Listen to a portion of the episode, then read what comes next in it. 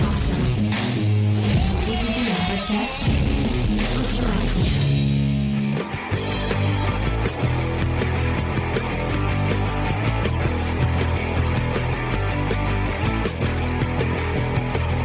Salut à tous et bienvenue dans Comics Discovery, l'émission qui vous fait découvrir le monde magique du comics, comme le dit le titre de l'émission. En un, en un seul mot. Comme d'habitude.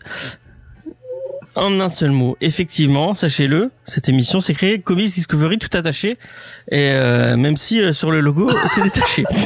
et c'est parce que c'était une, euh, c'était c'est pour une euh, une. Bon, c'est euh, totalement enfin, ta faute, quoi. Euh, posez pas posez pas trop de questions. C'est comme ça, c'est pas autrement. C'est magique, c'est ça. Voilà. Euh, cette semaine avec nous, nous avons Vincent. Salut Vincent, est-ce que ça oui, va ça Vincent? va. Bonjour à tous nos auditeurs. Quel plaisir de vous retrouver chaque mardi. Ah, ça fait plaisir d'avoir quelqu'un Ouais, d'enthousiaste comme ça. Euh, Avec nous, il y a aussi euh, Jean qui nous parle en direct depuis un autre pays puisqu'il est en Suisse. Ça Mhm. va euh, Oui, Ça va Jean? Bonsoir tout le monde, oui ça va super bien. Toujours content de, de revenir sporadiquement dans l'émission. Ben, C'est un vrai plaisir de t'avoir et euh, ça me fait très plaisir de la, de, de la dire en dernier puisque euh, j'ai fait la même chose dimanche et elle n'a pas été contente ce matin elle m'a dit C'est- aujourd'hui tu me dis en premier. C'est pas bah, voilà. grave, euh, comme ça je te parlerai encore plus du merveilleux Wyatt Russell et super. Ah non interdit interdit euh, Jean est-ce que tu regardes Falcon and Winter Soldier? Pas du tout. Je... Eh eh bien, tu fais bien. Comme ça, tu passes à côté de Wyatt Russell, qui est un Il est acteur très médiocre. Mais, mais n'importe quoi, c'est lui le meilleur avec Sébastien Stan. Faut déconner, attends. Donc, qui est le, le petit-fils, enfin le, fils, Le fils de Kurt Russell. le fils de Kurt Russell qui Ah, joue, Quelle famille. qui Ah, joue mais c'est pour euh, ça Captain America. D'accord. Oui. Ah ok, d'accord. Bah moi. Non mais dans la série moi j'aime bien, euh, enfin j'ai pas regardé la série mais Daniel Brühl euh, j'aime bien moi comme acteur. Ouais, Oui, il, est cool, très bien Daniel. lui Brühl. aussi. Pas mais c'est forcément bizarre, comme Baron Zemo mais... Mais tu vois, la série aurait dû s'appeler Winter Soldier, Zemo et euh, Cap 2. Mais et elle aime pas Falcon. C'est fou, elle Mais comme elle aime pas il Falcon. est invisible, le gars. Il est même pas développé. Alors, j'ai pas osé le dire la semaine dernière, euh, mon cher Chucky, parce que nous sommes en direct sur Twitch, comme tous les mardis à 20 à 20h, j'allais dire 21h, à 20h. Euh, et euh, il y a tout le monde dans le chat, il y a Angel Darkness, il y a XP, il y a, y a Lena, et il y a Chucky, Chucky qui dit c'est Liquid Snake. Et euh, euh, dimanche, il parlait de, il disait, il, disait oui, il faudrait qu'il fasse euh, un film, euh, un film Metal Gear Solid. Mais euh, bah, je fais partie des gens qui trouvent que les scénarios de Metal Gear Solid sont des bons gros nanars Mais bien nuls et que ça ferait pas des super mais arrête, films. Mais tu es Ah, méchant. Ah mais de toute façon de manière Oui, c'est globale, il y a pas beaucoup de, de scénarios de jeux vidéo qui feraient des bons films. hein. Si, Bioshock. Bah, il y avait. euh, Ouais, Oui, Bioshock aussi. il oui, serait y avait. Kojima, ça fait des années qu'il rêve de passer à la réalisation et justement Ah mais il serait d'adapter nul. son jeu. Bah, c'est un, un- un très grand cinéphile. euh, Moi, je, Ah, moi, je- je moi, pense qu'il moi, pourrait je trouve vraiment c'est un mal écrit. cinéphile. c'est mal écrit, Allez, moi je vais avec. James. Et en plus, comme nos auditeurs Ah, aiment si, la. si. Merci. Le, le, le mec, ah non, mais le mec, il regarde tout et quand tu bosses pour lui, tous les vendredis, t'as une liste Non, de, films Moi, à moi, voir. euh, tu peux choisir. Et moi tout. aussi, Ah, je regarde plein de trucs, mais euh, c'est pas pour ça que euh, que ça fait un bon scénariste. Sans, Ouais. sans, sans déconner, sans C'est déconner, ça. c'est Ah, mais nana. J'ai pas dit. Mais c'est nana. Franchement, Uwe Boll, je c'est pareil. parle, je te parle de réalisation. Je te parle de réalisation. Après, les euh, Metal Gear Solid, bah, c'est du niveau d'un film avec Chuck Norris, Van Damme. Euh, moi, j'aime ça, Ouais, donc ça encore. me dérange pas. Voilà, il en faut. Moi, je dirais même pas. Bah, Assassin's Creed, par exemple, il a été bien raté le film. Ah ouais, putain, d'accord mon dieu, avec. Angel Darkness. Avec le plus. vélo fonctionnel. Mais en plus- ouais, ça c'est deux heures de perdu. Non mais Michael Fassbender, c'est pas possible. Déjà avec ses mains et puis quand il sourit, ça fait peur. Avec ses dents. Il a des, vous verrez, regardez bien les dents de Michael Fassbender. Elles font très peur. Ah ouais, non mais c'est ce qui fait le plus peur dans Covenant. ah puis la, scè- la scène où il se joue du pipeau à lui-même. Ouais, le le le, euh, le pipeau. Vraiment, euh, il joue le du pipeau, à lui-même. Mais allez, euh, moi j'aime bien perdre du Ah, temps. mais grave. Il y a il y a pas que. C'est des jeux anti-guerre, donc c'est pas, c'est des jeux qui sont pas, c'est c'est pas de droite. Alors comme Gundam, qui, Ouais. euh, on s'est foutu de ma gueule euh, la semaine dernière quand je disais que Gundam c'était pas de droite. Oui, non, mais je, Eh ben je, ra- rappelle à Ah bah tous les- auditeurs que bien entendu, euh, toutes, euh, toutes les grandes dictatures socialistes euh, et communistes étaient totalement pacifistes, hein, euh, et étaient complètement anti-guerre. hein. ouais, bah ouais. Ra- ra- Rappelons-nous-en. C'est- c'est- C'est connu le, le goulag, c'était un petit parc d'attractions. Euh, bon, on va passer à, autre chose et on va passer à euh, à quelqu'un qu'on aurait pu appeler le petit père des peuples, mais non pas du tout, euh, puisque euh, on va on va commencer comme d'habitude, mais non pas vraiment comme d'habitude, une nouvelle, une une, une nouvelle euh, euh, comment euh, merde. Tradition, voilà. Tradition dans l'émission, c'est la Sardou News, euh, puisque vous connaissez tous notre amour pour euh, pour euh, pour Michel Sardou. D'ailleurs, Jean, Moi, quelle est ta chanson préférée de de Michel Sardou, sachant que tu n'as pas le droit de dire le lac du Connemara. Alors ça tombe bien parce que c'est pas celle-là et en fait je connais pas assez Michel Sardou pour avoir une chanson préférée. Euh, je suis désolé, je, je, je sens déjà que je crée un, une distance, je rajoute une distance entre moi et l'équipe. Euh, Non, mais je te rassure, j'aime pas non plus. non. Mais Par contre, j'aime bien me moquer de lui. hein. Quoi Mais, mais gentiment. Quoi qu'entends-je Des moqueries pour Michel Sardou Mais gentiment, gentiment. Donc, euh, euh, cher Vincent, qu'es-tu allé chercher dans l'actualité? Vraiment, là, tu es allé dans dans l'actualité toute fraîche. Alors, et oui, je suis allé, je suis allé dans l'actualité toute, toute, toute, toute fraîche. Je me suis dit, Michel Sardou. Je me suis dit, Comics Discovery. Est-ce qu'il y aurait pas des recherches de malades à faire? Donc en fait, je suis rentré dans l'intranet, euh, j'ai piraté des trucs euh, et j'ai tapé. Est-ce que t'es allé sur Thor Ouais, oui, je suis allé sur Tor et j'ai tapé après dans Google comics Sardou. Et grâce à cette association saugrenue d'idées, donc déjà, bon, j'ai vu que son fils Romain Sardou, il y avait certains de ses romans qui avaient été adaptés euh, en BD, ça viendra pour plus tard. Mais on- j'ai trouvé, j'ai déniché, vous pouvez le regarder euh, sur votre écran, des bandes dessinées, à l'époque un peu Salut les copains, avec Michel Sardou et pas dessiné par n'importe qui en plus. Un truc de malade. Effectivement, Dessiné par c'est, euh, effectivement. Dessiné par qui, James? C'est Jean euh, Frissano. Euh, un nom euh, peut-être qui ne vous dit rien, mais euh, c'est c'est lui qui faisait euh, une bonne partie des couves de des Strange qu'on achetait quand on était tout petit, enfin que moi j'achetais quand j'étais Ah petit. ouais, donc vous avez vraiment réussi à lier les Et deux donc il y a un vrai lien entre Putain. le comics Et Michel Sardou. et, euh, et Michel Sardou. Incroyable. C'est fou, hein Et alors, C'est- je suis- Ouais, t'étais sur le cul, je- euh, mais Ah bah je- littéralement là. tu m'étonnes. Mais en plus, en plus, j'en rajoute, j'en rajoute une couche. Si vous n'aimez pas Michel Sardou, parce que bon voilà, vous êtes un peu bégueule comme euh, comme on dit dans le dans le milieu. Eh ben en fait, vous savez que dans ces BD, vous avez aussi France Gall, vous avez Carlos.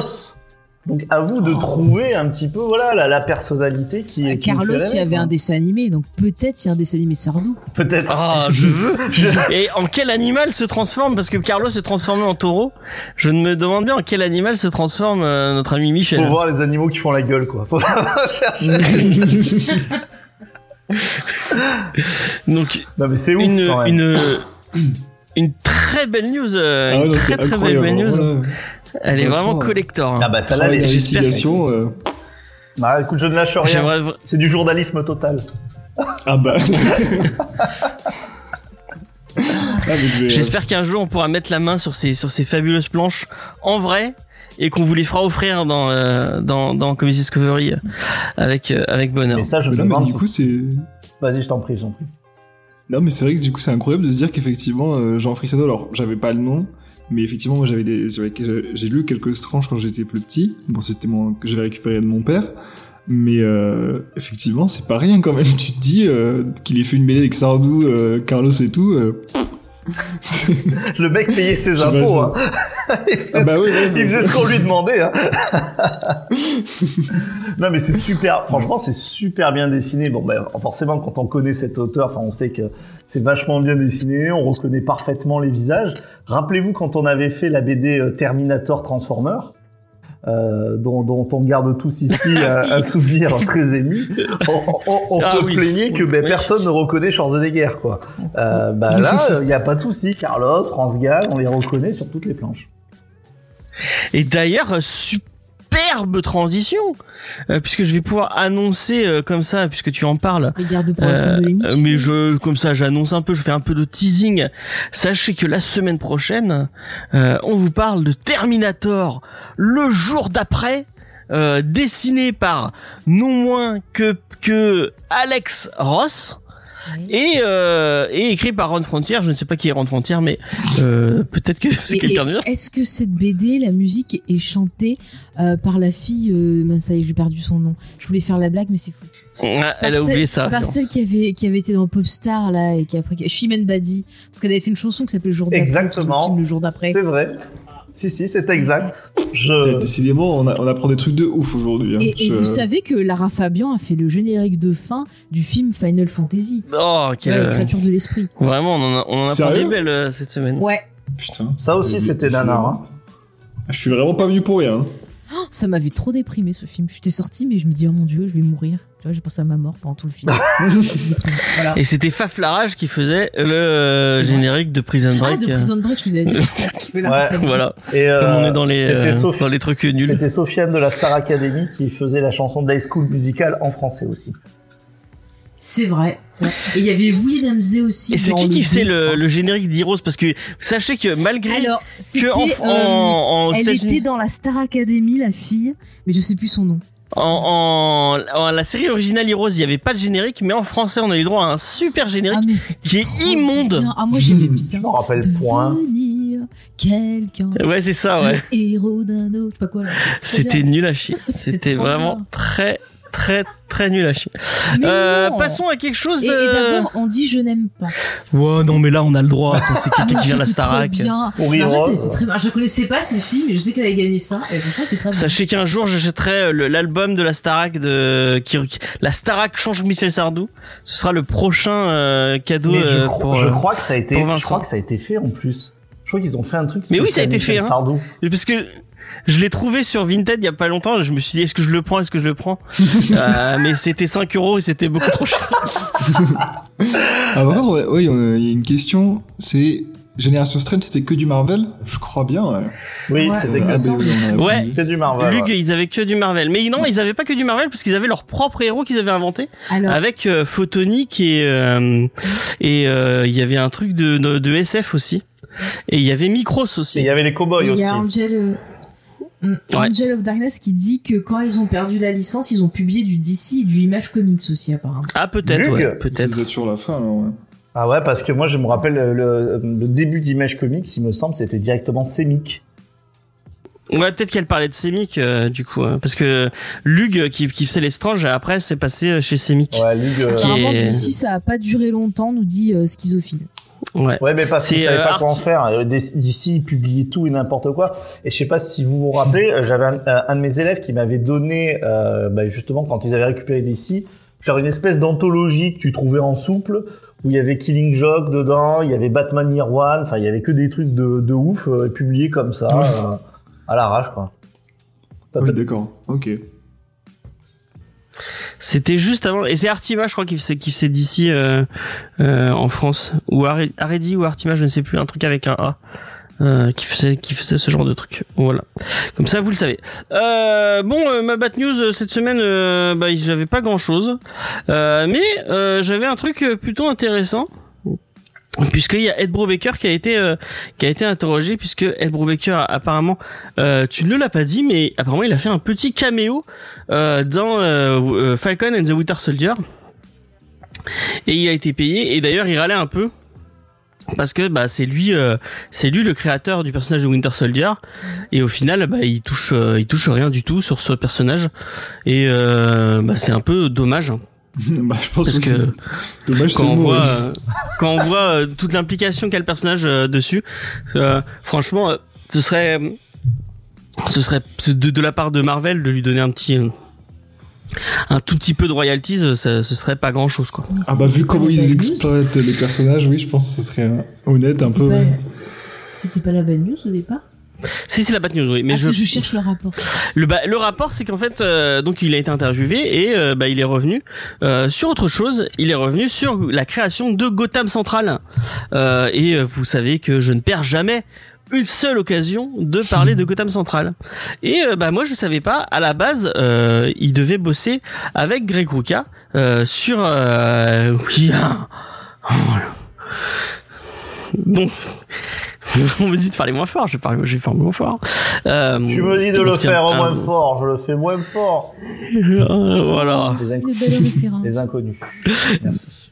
Donc, euh, à la base, Brubaker et Ruka devaient écrire une série, euh, Batman and the Outsider, euh, mais ils- eux, ils avaient pas envie de faire ça. Eux, ils avaient envie de faire un truc autour de Gotham, euh, qui de, au départ devait s'appeler Gotham Murder City.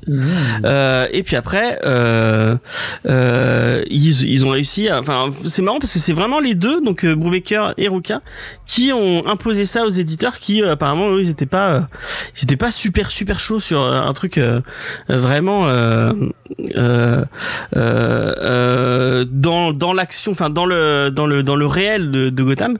Et un des trucs qui, qui moi m'a fait qui m'a fait plaisir, qui m'a fait sourire, c'est que lui, il disait à la part à la base que son idée, c'est de faire un plagiat du roman Homicide de David Simon. Et euh, je vais pas demander à Faye parce que je pense qu'elle sait qui est David Simon.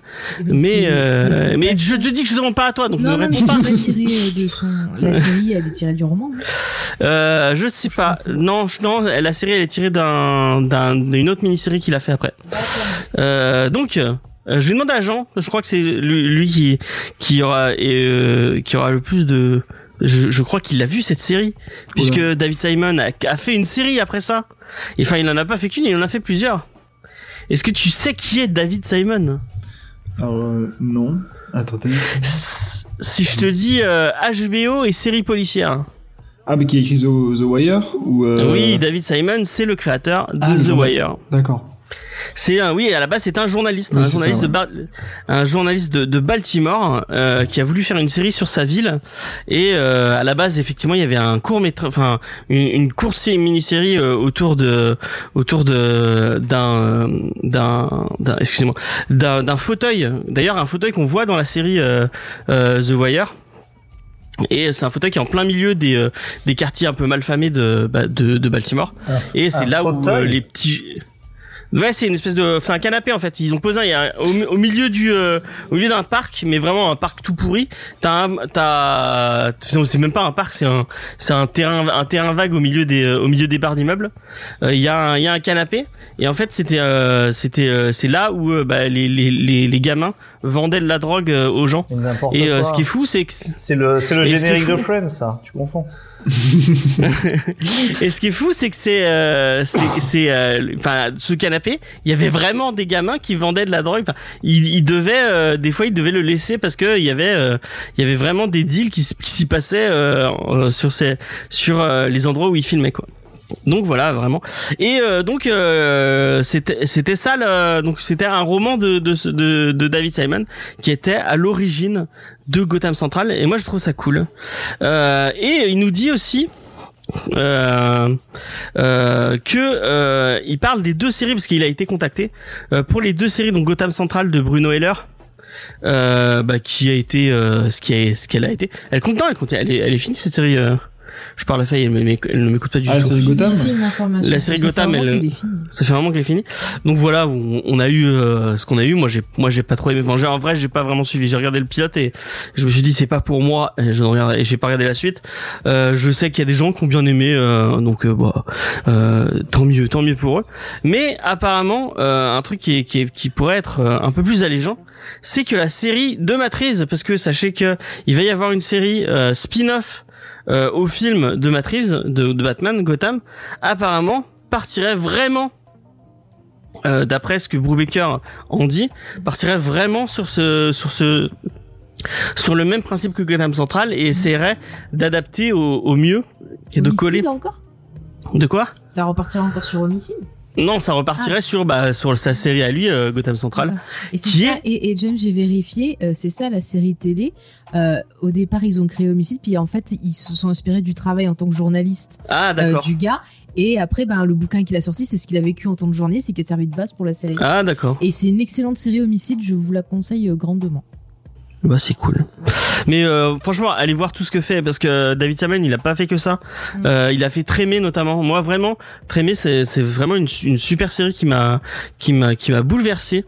Euh, c'est sur euh, c'est sur la Nouvelle-Orléans juste après Katrina. Donc euh, il y a on on on, on voit pas euh, donc Katrina c'est vraiment le l'ouragan qui qui a qui a qui a frappé la Nouvelle-Orléans et qui a qui a mis à mal vraiment beaucoup beaucoup de, de surtout des petites gens des gens qui qui avaient pas beaucoup de qui avaient pas beaucoup- d'argent et qui avaient tout investi dans leur maison et du coup ils ont tout perdu.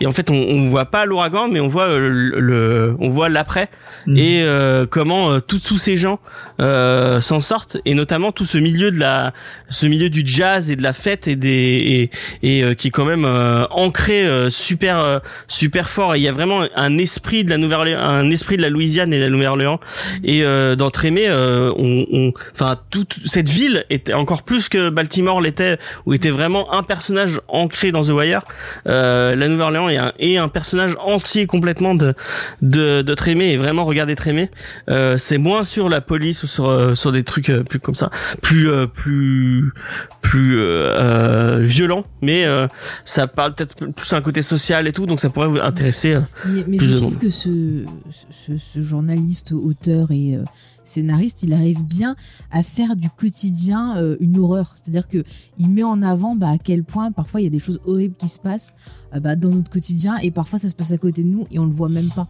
Et euh, il a vraiment cette cette cette écriture. Enfin, je, je sais que ça m'a marqué quand j'ai commencé à The Wire avec toi. Je- J'espère Mhm. qu'on pourra en parler enfin la saison euh, prochaine. Mais ouais, c'est très intéressant ce qu'il propose. moi il y avait le bah euh, quelqu'un qui qui fait du comics enfin non qui a été euh, qui, celui qui faisait Killmonger dans Black Manta comment il s'appelle déjà? Euh, ah, ça y est. Mais c'est Michael B. Jordan. Michael ouais B. voilà Jordan. mais Michael B Jordan il a commencé dans The Wire et Ah oui, c'est vrai, ouais. euh, et il a il a un rôle mais enfin euh, il est là sur deux saisons je crois et euh, dans la deuxième saison il a oh, ça enfin on parlait de l'horreur dans le dans le dans le quotidien euh, vraiment je veux pas vous spoiler mais il y a des scènes qui sont euh, enfin qui, qui qui qui mettent vraiment mal et qui marquent euh, qui marquent vraiment au fer au fer rouge euh, euh, quand quand quand on regarde The Wire quoi. Voilà euh, donc un- on on ça parlait pas vraiment Batman mais je me suis fait plaisir j'ai parlé de Gotham Central. Vraiment bah lisez Gotham Central c'est génial. C'est c'est trop bien voilà tu l'as lu euh, Vincent? Yes. Ça ah fait je sais voilà. pas combien de fois que tu lui demandes. mais je redemande au Oui, je cas pense où. que tu, tu demandes à chaque fois, non? Oui mais c'est pas le, bien le matin, grave je me lève des fois, il me fait bonjour. Alors, tu as lu Gotham Central Euh, C'est un genre de témoin de Jéhovah. Il frappe à la porte des gens pour leur demander bonjour. Connaissez-vous la, là-bas. bonne parole de Gotham Central avez-vous vu la lumière Eh ben, c'est pas dans Gotham Central que vous la trouvez. Effectivement, ça va être compliqué de, de voir euh, la, la lumière dans, dans Gotham Central. On y voit plus euh, euh, l'âme sombre des gens. Bah ouais. Euh, donc voilà. Euh, on va passer, on va peut-être passer un peu plus la parole à notre ami, euh, à notre ami Vincent, puisque je suis certain qu'il va, qu'il va être très heureux de nous en parler, puisque il y a eu une grosse nouvelle, et c'est la, la nouvelle que nous a spoilé un peu Angel of Darkness tout à l'heure dans le chat. Elle fait bien, elle nous assiste. Elle nous assiste. Merci à elle. Euh, donc c'est euh, Panini qui annonce un gros gros truc euh, qui avait annoncé la semaine dernière, et enfin non qui a annoncé hier, excusez-moi. C'est euh, Aurélien Vives qui disait euh, vous n'êtes pas prêt pour la nouvelle qui arrive euh, qui arrive demain à 17h et donc elle est arrivée. Et c'est l'annonce d'un énorme omnibus contenant la série un peu enfin elle est elle est marquante. Moi j'en ai beaucoup beaucoup entendu parler. C'est plus un event hein, qu'une série en fait. Et euh, maintenant, je, on, on- enfin, je sais pas si des gens qui découvrent Marvel maintenant, euh, euh, Onslaught, ça va leur dire quelque chose. Je pense pas. Euh, ça, te- ça, ça te dit quelque chose, euh, Jean euh, Onslaught? Euh, oui, je m'en. Alors, je, crois que je l'avais découvert. C'est euh, à l'époque où, enfin, c'était surtout mes parents qui m'achetaient des comics. Ils m'avaient acheté un souple et c'était un truc sur l'après. Et du coup, il y avait tout le monde qui parlait. Enfin, tout, toute l'histoire parlait de ce personnage Onslaught et je savais pas du tout qui c'était. Et j'avais dû chercher un peu pour découvrir. Et euh, c'est vrai que c'est une saga que j'ai pas lue en entière, mais effectivement qui avait l'air assez importante au moment où c'est sorti. Et, euh, et bah, et tu vas pouvoir l'acheter en omnibus. Alors, je suis Euh, pas sûr parce que je suis pas du tout fan de ces formats immenses. en, en termes de confort de C'est- lecture, c'est vraiment pas mon truc. C'est ça, genre, c'est comme tu sais, tu t'es dans ton lit, là, tu lis le truc à bout de bras, puis si tu le lâches, tu Mais te ouais, prends dans ça. la tronche. Exactement. Voilà, moi, je, je- j'aime beaucoup lire avachi dans mon lit avec le bouquin un peu au-dessus du visage, donc euh, les pavés de 400 pages, là, ça m'inquiète toujours un peu comme ça. Euh, Il y a Chucky qui pose une question. En fait, il voudrait s'acheter un omnibus et euh, c'est lequel les omnibus les plus importants à avoir? Ouais, important en fait, ça, ça, dépend de, ton esprit et je pense que ça dépend surtout aussi de, ton âge et comment tu, tu conçois les comics.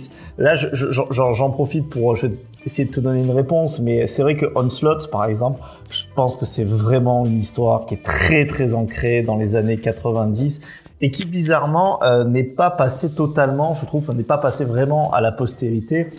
Tout simplement parce que bah, les, c- cet arc, c'est pas quelque chose qui, qui est ressorti beaucoup dans les euh, dans les comics. Onslaught, on en a plus tellement. euh, Enfin, cette fusion euh, du professeur Xavier et de et Magneto, on en a plus tellement entendu euh, entendu parler. C'est très action, c'est peu réflexion. Encore une fois, je le répète, ce n'est euh, ce n'est que euh, ce n'est que mon avis. Vous savez que je suis pas forcément très tendre avec les années 90. C'est possible que vous ayez adoré et que vous ayez un, un, un point de vue qui est, qui est très Comme il différent. essaie de prendre des pincettes parce qu'il sait qu'on a eu des, Ouais, ouais, je prends, on a eu des gens et qui, je prends des pincettes et puis mais après c'est vrai que je dirais à ces gens-là que c'est pas c'est pas très grave si on n'a pas aimé les mêmes choses qu'eux mais c'est vraiment Onslaught, c'est un truc dans son jus, ça a pas marqué d'ailleurs bah tu vois sur tout ce qui est euh, tout ce qui est MCU, c'est jamais quelque chose qu'ils ont vraiment qu'ils ont vraiment récupéré et euh, t'as d'autres trucs qui sont plus anciens et plus récents, j'ai l'impression qu'ils ont été plus marquants, c'est-à-dire que sur du plus ancien, je pense notamment à, à, euh, aux guerres secrètes, je le dis en, en français. Ah c'est marrant, j'allais dire c'est comme Game of Guerre secrète. Au final, enfin tu relis Guerre secrète, c'est c'est vraiment c'est c'est con, c'est con que ça en peut plus. Et euh, bon, je vais peut-être me faire des ennemis encore pire là, mais euh, donc c'est un, un event assez majeur. Mais au final, quand tu lis, c'est vraiment euh, c'est le Beyond, enfin le Beyonder. On va pas qui qui, qui est en train de en train de se dire ah, j'ai trop envie de voir le Beyonder dans le MCU. euh, euh, personne quoi. Il y en a qui se disent qu'ils aimeraient bien voir euh, Mephisto et, Ouais, oui, et effectivement. Nightmare Mais aussi, euh, le Beyonder, c'est vraiment le, enfin, c'est, c'est, c'est, Ouais, mais voilà quoi. parce que les guerres secrètes, en fait, je pense que c'est pas le, le Beyonder qui a marqué les gens. Par exemple, un truc qui, est- qui a vraiment qui est resté des guerres secrètes, c'est le, le costume noir de, de Spider-Man. Par, ex- Oui, bah oui, par oui, exemple. oui. Et c'est vrai qu'à l'époque, ça avait marqué dans, dans ce, ce côté un peu event euh, euh, avec tous les tous les héros et quelque chose que toi tu n'aimes pas qui était le euh, c'est qui le plus fort entre on va faire affronter ça. Enfin c'était ça Battle World. Et euh, c'est vrai que si je devais te conseiller quelque chose je te conseillerais dans les trucs récents je pense que euh, Civil War qui, qui a vraiment pardon dans un truc récent dans euh, qui, a, qui qui a vraiment bien bien fonctionné dans ces grands events merci et dans les trucs Les trucs Ultimate Merci. aussi. Et dans les trucs plus anciens, les trucs Ultimate, ouais. Et dans les trucs plus anciens, mais si je reste sur l'univers 616, euh, non pas Secret Wars, mais euh, la, la saga du, la première saga du Gant de l'Infini. Euh, voilà. Mm. Ce Qui, qui, qui a Oui, vraiment marqué complètement, euh, complètement les esprits et euh, beaucoup plus qu'Onslaught parce Moi- que je me moi, rappelle je que le Beyonder, excuse-moi, euh, j'avais fini de toute façon. Le Beyonder, je crois que dans les années 2000, c'est un personnage que Bendis avait repris deux trois fois, euh, alors que Onslaught, ça a vraiment eu cette espèce de, de volonté de- d'un petit peu effacer ces, ces, ces années 2000, et puis après ça va jusqu'à Heroes Reborn, etc. Enfin, je ne fais pas le, la totalité. Mais ce qui est cool avec euh, Onslaught, c'est son après et c'est l'arrivée des Thunderbolts qui est intéressant, hein, qui, qui euh, apparemment, enfin, je, c'est peut-être moi, c'est Thunderbolt, on en a parlé, monsieur Oui, dimanche C'est- j'allais j'allais enchaîner sur ça. C'est euh, on en a beaucoup parlé dimanche parce que on moi j'ai l'impression et encore une fois on fait des théories et ben c'est comme euh, c'est comme sur Vendavision on a fait théorie sur théorie et au final on s'est tout ça tout s'est cassé la gueule. Mais euh, moi j'ai vraiment l'impression que c'est ce qu'ils sont en train de teaser et que c'est peut-être vers ça qu'on est en train d'a- d'aller et c'est et je dis peut-être ça parce que moi c'est ce que j'ai envie de voir euh, euh, parce que moi je pense que vraiment dans le MCU euh, l'arrivée des Thunderbolts euh, et donc pour les gens qui ne sauraient pas les Thunderbolts c'est toute une équipe de méchants euh, soi-disant un repentis Suicide Squad. euh, ouais, une espèce de Suicide Squad, euh, donc euh, toute une partie de méchants qui se font passer pour des gentils, et en fait on, on se rend compte que ben non, ils sont pas, ils sont pas si sympas que ça. Euh, moi, je pense que ça pourrait être, ça pourrait redonner un, un, un vent un peu plus de fraîcheur à, à- au MCU euh, et apporter peut-être, euh, un peu plus de profondeur à ce qu'on y voit. Dans, dans Falcon et machin, ouais, et puis bah, un peu ce qui se profile. Moi, je trouve que les, les théories qu'on a proposées dimanche, c'est possible, c'est cohérent. ouais. Après, Bon, c'est après, on, Mais c'est pas grave, si- des théories. Mais même si on s'en fout, nous, on s'est Mais ça nous fait plaisir, ouais, nous ça nous fait plaisir de On balancer des théories. Ça nous a permis d'aller lire des trucs sur euh, Nightmare et Mephisto. Et ça nous a fait plaisir de découvrir tout ça. Oui, Et puis ça permet aux gens de important. découvrir des, des comics cool. Oui, euh, donc, et ouais, puis un jour, pas. quand ils arriveront, on dira, ah bah tiens, voilà, on l'avait dit depuis plein d'années, et on sera content de les voir. Vous pourrez dire j'avais raison, et c'est ça qui compte au final. C'est d'avoir oui. C'est toujours ça qui Non, est mais moi, je suis pas. Enfin, Vincent, non. t'es tu pas d'accord suis- T'aimerais pas voir les Thunderbolts Attends, dans. ce que je veux euh, dire, c'est que je suis pas sortie déprimée, au contraire, je suis plutôt content d'avoir fait des découvertes. Ouais, ouais, ouais. Bah, les, les, les- pour te répondre, les, les Thunderbolts, moi c'est pas la version, euh, la- c'est pas la version que j'aime. J'aime beaucoup les Thunderbolts, euh, mais c'est pas la première version des Thunderbolts où on est encore en train de se dire tiens c'est bizarre, est-ce que c'est des héros, est-ce que c'est pas des héros? Euh, moi la version que j'adore des Thunderbolts, c'est la version de, Warren Ellis. Alors je sais que euh, Warren Ellis fait débat ici, mais c'est sa sa version qui après ira jusqu'à donner les Dark euh, les Dark Avengers. C'est-à-dire que où c'est enfin c'est Norman Osborn qui qui chapeaute le le projet. Donc dans les anciens il y a Moonstone et Swordsman, mais euh, bah, il y a aussi euh, il y a aussi Venom, il y a Bullseye. Euh, euh, il y a- c'est c'est vraiment C'est pas la version de. Zemo avec. euh, Non, c'est pas la version de Avec Zemo, non. euh, Scarabée, euh, Songbird et Goliath. Citizen Z, qui euh. demande si c'est la version de Dark Reign que tu parles. Euh, ben, Dark Reign, Dark Reign, ça, ça, ça fait suite pour te, pour juste te, te répondre en fait, c'est que la, la version Dark Reign en fait, c'est simplement qu'après Secret Wars, Norman Osborn euh, gagne. En fait, c'est ses meilleurs Thunderbolt. En fait, il les déguise en, il les déguise en, en, en Avengers. Mais euh, oui, c'est, peu ou prou, c'est la même équipe, ouais, tout à fait. Ok. Vas-y, James. Ouais, donc euh, bah voilà, moi aussi. Euh... Non, c'est pas les Thunderbolt, les Thunderbolt. On parle pas des des des des, des marionnettes, de l'air des marionnettes creepy. Euh, moi vraiment, elles Ah, me moi font j'aimais peur. C'est bien regarder ça avec Ah, moi je Penelope, trop peur ce truc. Non, j'ai vu le film avec Denis Quaid, c'était marrant. Putain mon dieu. Dennis Quaid, il est dans toutes les merdes. bah, G.I. Joe, les Thunderbolts. c'était euh, très bien, G.I. Joe. hein. D'ailleurs, il y avait une news sur, euh, je voulais, je vous, je vous l'épargne, mais il y avait toute une news sur, euh, euh, sur euh, le film Snake Eyes. euh.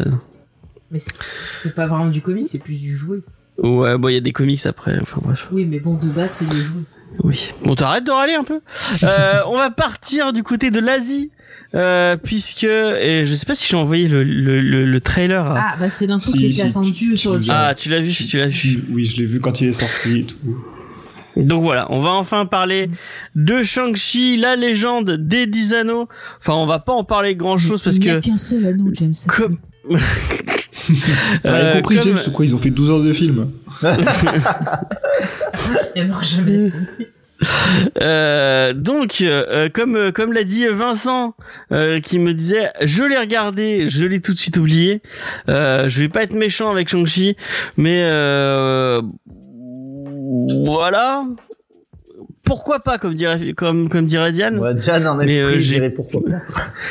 Ouais, mais j'en ai pas, j'en ai pas plus. D'ailleurs, Diane, qui en ce moment, elle m'a, euh, parce que j'étais avec elle cet après-midi, elle m'a dit, euh, ah, euh, je serai peut-être pas là dans le chat, puis on n'aura pas Judas. Nos deux modos ont, ont, euh, ont, euh, ont fui ce soir, euh, puisque, euh, euh, puisque ils, ils regardent Avengers, ils sont ensemble, ils regardent Avengers 2. Euh, ils avancent pour la, la hein. fameuse tier list. Ah. La fameuse tier list, on va faire une tier list de tous les films du MCU. Euh, donc euh, il, il, il rattrape euh, euh, ça. Et hier, elle a, elle a alors qu'elle avait pas vu Ant-Man, elle a regardé euh, Ant-Man and the Wasp. Euh, et elle en Mais a dit euh, de quoi? C'est plus tard, celui-là. Oui, mais elle la regarde, elle, il passait Oui, la télé donc sur, euh, euh, euh, Michel Pfeiffer est magnifique. Ouais. Voilà, voilà ce que j'avais à dire. Si on pouvait cancel, euh, si on pouvait cancel, euh, comment il s'appelle euh, Michael Douglas? Non, l'autre. euh, bah non, mais le personnage qui, qui qui sert à rien en fait. euh. Pym. Euh, Oh, il est sympa. Ouais, non pas Hank Pym. Il est gentil. Mais il sert à rien en vrai. Bah, c'est grâce à Oh, lui le que, que, voilà. que Bah, il fait le costume restauré, quand même. Non, non, non, je parle pas du mec qui fait le costume, je parle du mec qui le vole. euh, Ah, Paul- je- je suis le d'accord personnage de avec Paul Rudd. Euh, ouais, le personnage de Paul ouais. Rudd, ouais. Mais moi, je suis d'accord avec XP. Enfant, j'aurais trop euh, kiffé le film, en fait. Je, je trouve que c'est c'est un peu, tu vois, comme Shazam, c'est des trucs pour les pour voir en famille et ça fait du bien un peu. C'est vrai que le film, tu l'oublies vite, mais sur le coup, tu passes pas non plus. Mais en vrai, mais pourquoi il file pas direct Scott le, le, le, le- voilà, Scott Lang. Pourquoi Scott Lang il sert à rien et pourquoi il file pas direct le costume à, à machine? C'est elle qui est compétente. Enfin, pourquoi Bah, parce que Il devrait y avoir un Parce que c'est une société patriarcale, James. T'as rien compris Voilà. ou quoi, putain Ouais. Et puis, Mais c'est vrai qu'on passe pas. C'est pas Doctor Strange. qui- qui- qui- Ce n'est pas Doctor Strange. On n'y passe pas un mauvais moment. Euh, Mais arrête avec Doctor Ah. Strange, il est très bien. Moi, je l'ai revu. Euh, la réalisation, elle est top. C'est au moins un de ceux qui essaie de faire des trucs originaux. Après, certes, il y a des défauts sur l'écriture, mais je suis désolée. Enfin bref, parlons de Shang-Chi. Euh, tiens, t'étais en train d'en parler, Faye? Oui, Qu'est-ce que t'as pensé de ce petit trailer? Alors, euh, déjà, j'ai détesté la musique. La musique m'a donné envie de me percer les tympans et de me griffer le visage. Tu n'aimes pas le rap? pas- euh, Tu n'aimes pas le rap Elle n'aime pas le ça- hip-hop. Ça ça- ça m'a ça m'a insupporté. Euh, donc je, je ne voilà, je juge juste la musique parce que voilà, on a que ça. Après sur les images qu'on a vues, euh, j'attends de voir le film. Après bon bah voilà, on- les scènes d'arts martiaux, je pense qu'elles seront correctes. Euh, après, bah, ils, ils empruntent un peu à droite et à gauche. hein. On a un moment une scène tout droit sortie de Speed. J'attends de voir la justification. C'est pour ça qu'on a parlé de Speed. en fait. Euh, voilà, non. euh, après, non, je, je, je peux rien juger. J'ai pas vu le film, donc bon. Après, est-ce que ça me donne envie ou pas? Euh, J'avoue que je suis pas très hypée parce que le même jour est sortie la bande-annonce d'Annette. Ah, ça y est, fallait qu'elle en parle. Qui ouvrir le festival de Cannes avec Adam Driver Ça a et l'air Marion nul. Cotillard. Et je suis plus intéressée par ça parce que ça a l'air hyper bizarre. Est-ce que c'est un tueur en série? Est-ce que c'est un stalker? Ça va être- Je ne sais pas, mais j'étais à fond. C'est juste parce qu'il y a Adam Driver. Franchement, C'était, je, moi je suis d'accord avec Faye. euh, quand il y a Adam Driver, euh, je perds mon objectivité. Oh, mais regarde la voix et tout. Je suis sûre qu'il joue un, un, un gars qui va buter sa femme. C'est vrai que J'ai- c'est intriguant, fait c'est au moins théories. intriguant. Le, le Ah trailer, ouais, est- ouais. effectivement, il y a un doute qui est. Et tu vois, et ça en manque pas trop. Et euh, Shang-Chi, on s'en fout de Mais je reviens sur Shang-Chi, tu me coupes alors que je reviens sur Shang-Chi. Mais pour revenir à Shang-Chi, c'est ça qui me dérange, c'est que dans les bandes annonces, ouais, euh, c'est Shang qui, qui fixe. Ah, tu fais- Fallait la faire parce que je l'ai vu sur internet et j'ai rigolé pendant 15 minutes parce que j'aime bien les blagues pipi caca. Voilà. Ah, bah, d'accord? Je vous la fais. Non mais ce que je trouve dommage, c'est que les bandes annonces Marvel, ils en ont trop. Moi, j'aurais voulu un peu de suspense, qu'on voit quelques images comme ça, et que tu te dises, mais, mais ce Shang-Chi, c'est quoi? C'est un fou? Il veut tuer sa copine dans le bus? Est-ce qu'il est gentil? Qu'est-ce qu'il va faire avec ses anneaux? Tu vois qu'on est vraiment du suspense. Et là, j'ai pas trop l'impression, enfin, je sais pas, j'ai l'impression de voir, euh, pas quelque chose d'hyper novateur dans la structure de la bande Ah annonce. bah, ça va- c'est un film Marvel, hein, ça va pas non plus. euh. Mm, mm. Qu'est-ce que t'en penses, hein, d'ailleurs? Ben, comment dire je suis, intri- je suis intrigué effectivement parce que dans le dans le trailer t'as quelques scènes de combat qui ont l'air euh, différentes donc euh, à, à comprendre lisibles euh, par rapport à tout ce qu'on peut voir jusqu'à présent enfin il y a notamment une scène qui fait vachement penser aux films d'arts martiaux euh, chinois euh, genre Tigre et Dragon et tout. Mm. Bah, il y a une Et- scène qui me fait penser au, au secret des poignards volants, qui est très Mais très bien, je vous le ce, genre de scène ouais, où effectivement t'as des, t'as des espèces de grands mouvements avec ces sauts complètement euh, disproportionnés euh, dans des grandes forêts de bambou. Enfin c'est vraiment cette esthétique là qui, qui change un peu donc c'est encourageant. Mais encore une fois ça reste un film Marvel donc j'en attends pas trop. J'aime beaucoup le casting parce que donc il y a donc il y a Aquafina qui donc euh, joue apparemment je pense l'acolyte un peu le- de Shang-Chi. Il y a Tony Long qui donc était enfin surtout connu pour In the Mood for Love film de Wong Kar Wai que j'aime beaucoup beaucoup. Ah, excellent euh, film. Ouais. Mais après, voilà, enfin, je me dis, voilà, enfin, moi, j'aime bien, j'aime bien les films d'arts martiaux. Euh, c'est toujours, enfin, c'est vraiment les films d'action, je pense, qui sont les plus intéressants euh, dans la manière de montrer l'action et de ce que ça peut raconter de, dans l'histoire. Puis et- surtout, c'est pas que du combat physique, c'est moi Mais ce que j'aime, c'est du combat monta- mental. Et est-ce Oui, qu'on aussi. ça dans le film, Bah, tu vois? oui, t'as toute la dimension spirituelle qui est accrochée à l'art martial, qui donc, est, du coup, effectivement, de- une discipline physique, mais aussi une discipline mentale et morale. Euh, alors voilà, est-ce que du coup, ça va être un peu impliqué, est-ce que ça va vraiment être un peu impliqué dans le film et tout euh, J'y crois pas trop, parce que voilà, ça reste toujours euh, le, ça a toujours les mêmes, cette espèce de même pattes grisâtres. euh, voilà, j'ai peu d'espoir pour ce film. Je, bon, je le, voilà, je le regarderai parce que, parce que je suis con, mais, mais je, ouais, pas plus que ça, quoi. Veut... Ouais, je me permets parce que je suis allée voir les. J'aime bien regarder un peu les réactions des gens euh, quand il y a des, des trailers qui, qui sortent. Et donc j'avais regardé sur Twitter et en fait j'ai vu beaucoup de messages de personnes euh, bah, issues de la communauté asiatique qui se demandaient si le film allait être euh, un équivalent de ce qui s'est passé pour Black Panther. Ouais. Euh, j'ai vu beaucoup de personnes justement à cause du climat qui est en ce moment euh, aux États-Unis, un peu partout dans le monde, où des personnes asiatiques se font agresser, insulter, harceler. Euh, Il y en a beaucoup qui se disaient est-ce que ça va changer les choses? Est-ce qu'on va avoir quelque chose qui va euh, représenter nos traditions, euh, montrer quelque chose de bienveillant? Enfin, il y avait beaucoup de gens qui se posaient cette question-là. Et euh, j'ai trouvé ça intéressant de voir, bah, au final, qu'ils avaient pas mal de, de craintes sur le film. Mm. Et euh, voilà, donc j'espère vraiment pour eux que ça sera sympa. hein. Non, mais effectivement c'est un, parallèle qui, euh, qui est pertinent parce que enfin on a eu Black Panther effectivement il y a eu toute un- une vague de soutien enfin beaucoup de voix des, communautés noires qui s'élevaient pour dire bah, que c'était euh, enfin ça arrivait, que c'était un, une, une représentation qui était euh, intéressante, qui était bah, forcément l'un des caricatures. Après voilà les le, comment dire les représentations asiatiques aussi c'est quelque chose qui a, encore encore aujourd'hui peut facilement être problématique. Euh, donc ouais, est-ce que le film saura faire ça? Après, voilà, encore une fois, c'est Marvel, c'est des films, ça- des, les films se rapprochent plus des produits marketés que vraiment des des créations artistiques, donc euh, ça fera ça fera pas vraiment de vague. Enfin, je, je pense pas, sauf vraiment s'il y a le, le réalisateur qui décide de de se la jouer en scred, mais euh, ce sera toujours bien, voilà, parce que ça montrera autre chose que des personnages blancs qui se battent. Mhm. Mais euh, je- voilà, je je- j'accorderai pas forcément trop de crédit euh, à Marvel Ouais. Studios. Euh, là sur le chat, il y a Angel of Darkness qui dit qu'elle a peur que Shang-Chi soit comme Mulan. On a Lena qui est moyen hypée et Schizophile qui est pas hypée. Et Vincent qui n'a toujours pas donné son avis? Vas-y Vincent. Bah, pff, non, moi, moi j'ai un avis qui est euh, déjà qui est biaisé de base parce que je, je- ça m'intéresse pas tellement les films euh, d'arts martiaux et euh, ça m'intéresse encore moins qu'un euh, qu'un film en fait soit fait pour être, euh, on va dire, euh, positif ou bienveillant envers une communauté. Je trouve que quand ça, quand le but ça devient ça devient ça. Ça, perd un petit peu de, de, de, l'intérêt filmique, de l'intérêt euh, artistique parce que l'intention ben, elle-même est biaisée. euh. Donc en plus des Chinois qui font des arts martiaux, bon, est-ce que c'est vraiment le truc le plus le plus révolutionnaire, le plus intéressant? Moi, pour moi, non.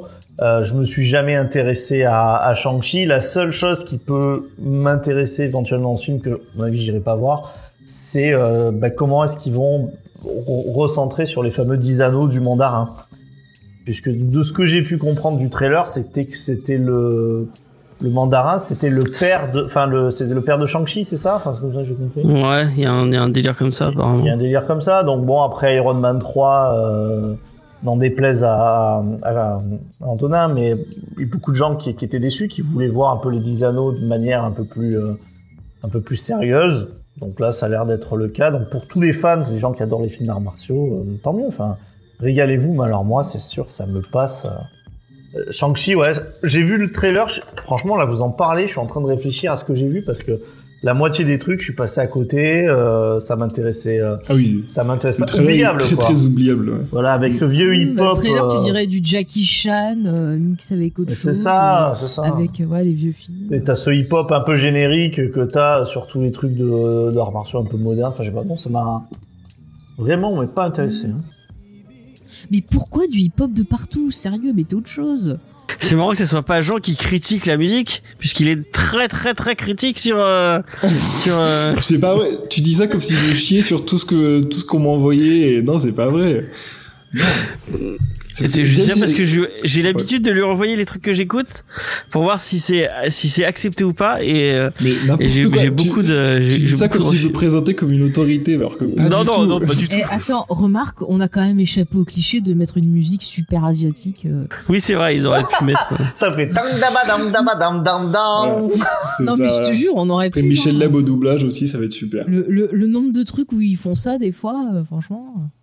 Je crois que je me rappelle, euh, c'est pas un ninja de Beverly Hills ou un truc comme ça, où c'est un mec euh, qui est pas du tout asiatique. Je crois qu'il y avait des musiques euh.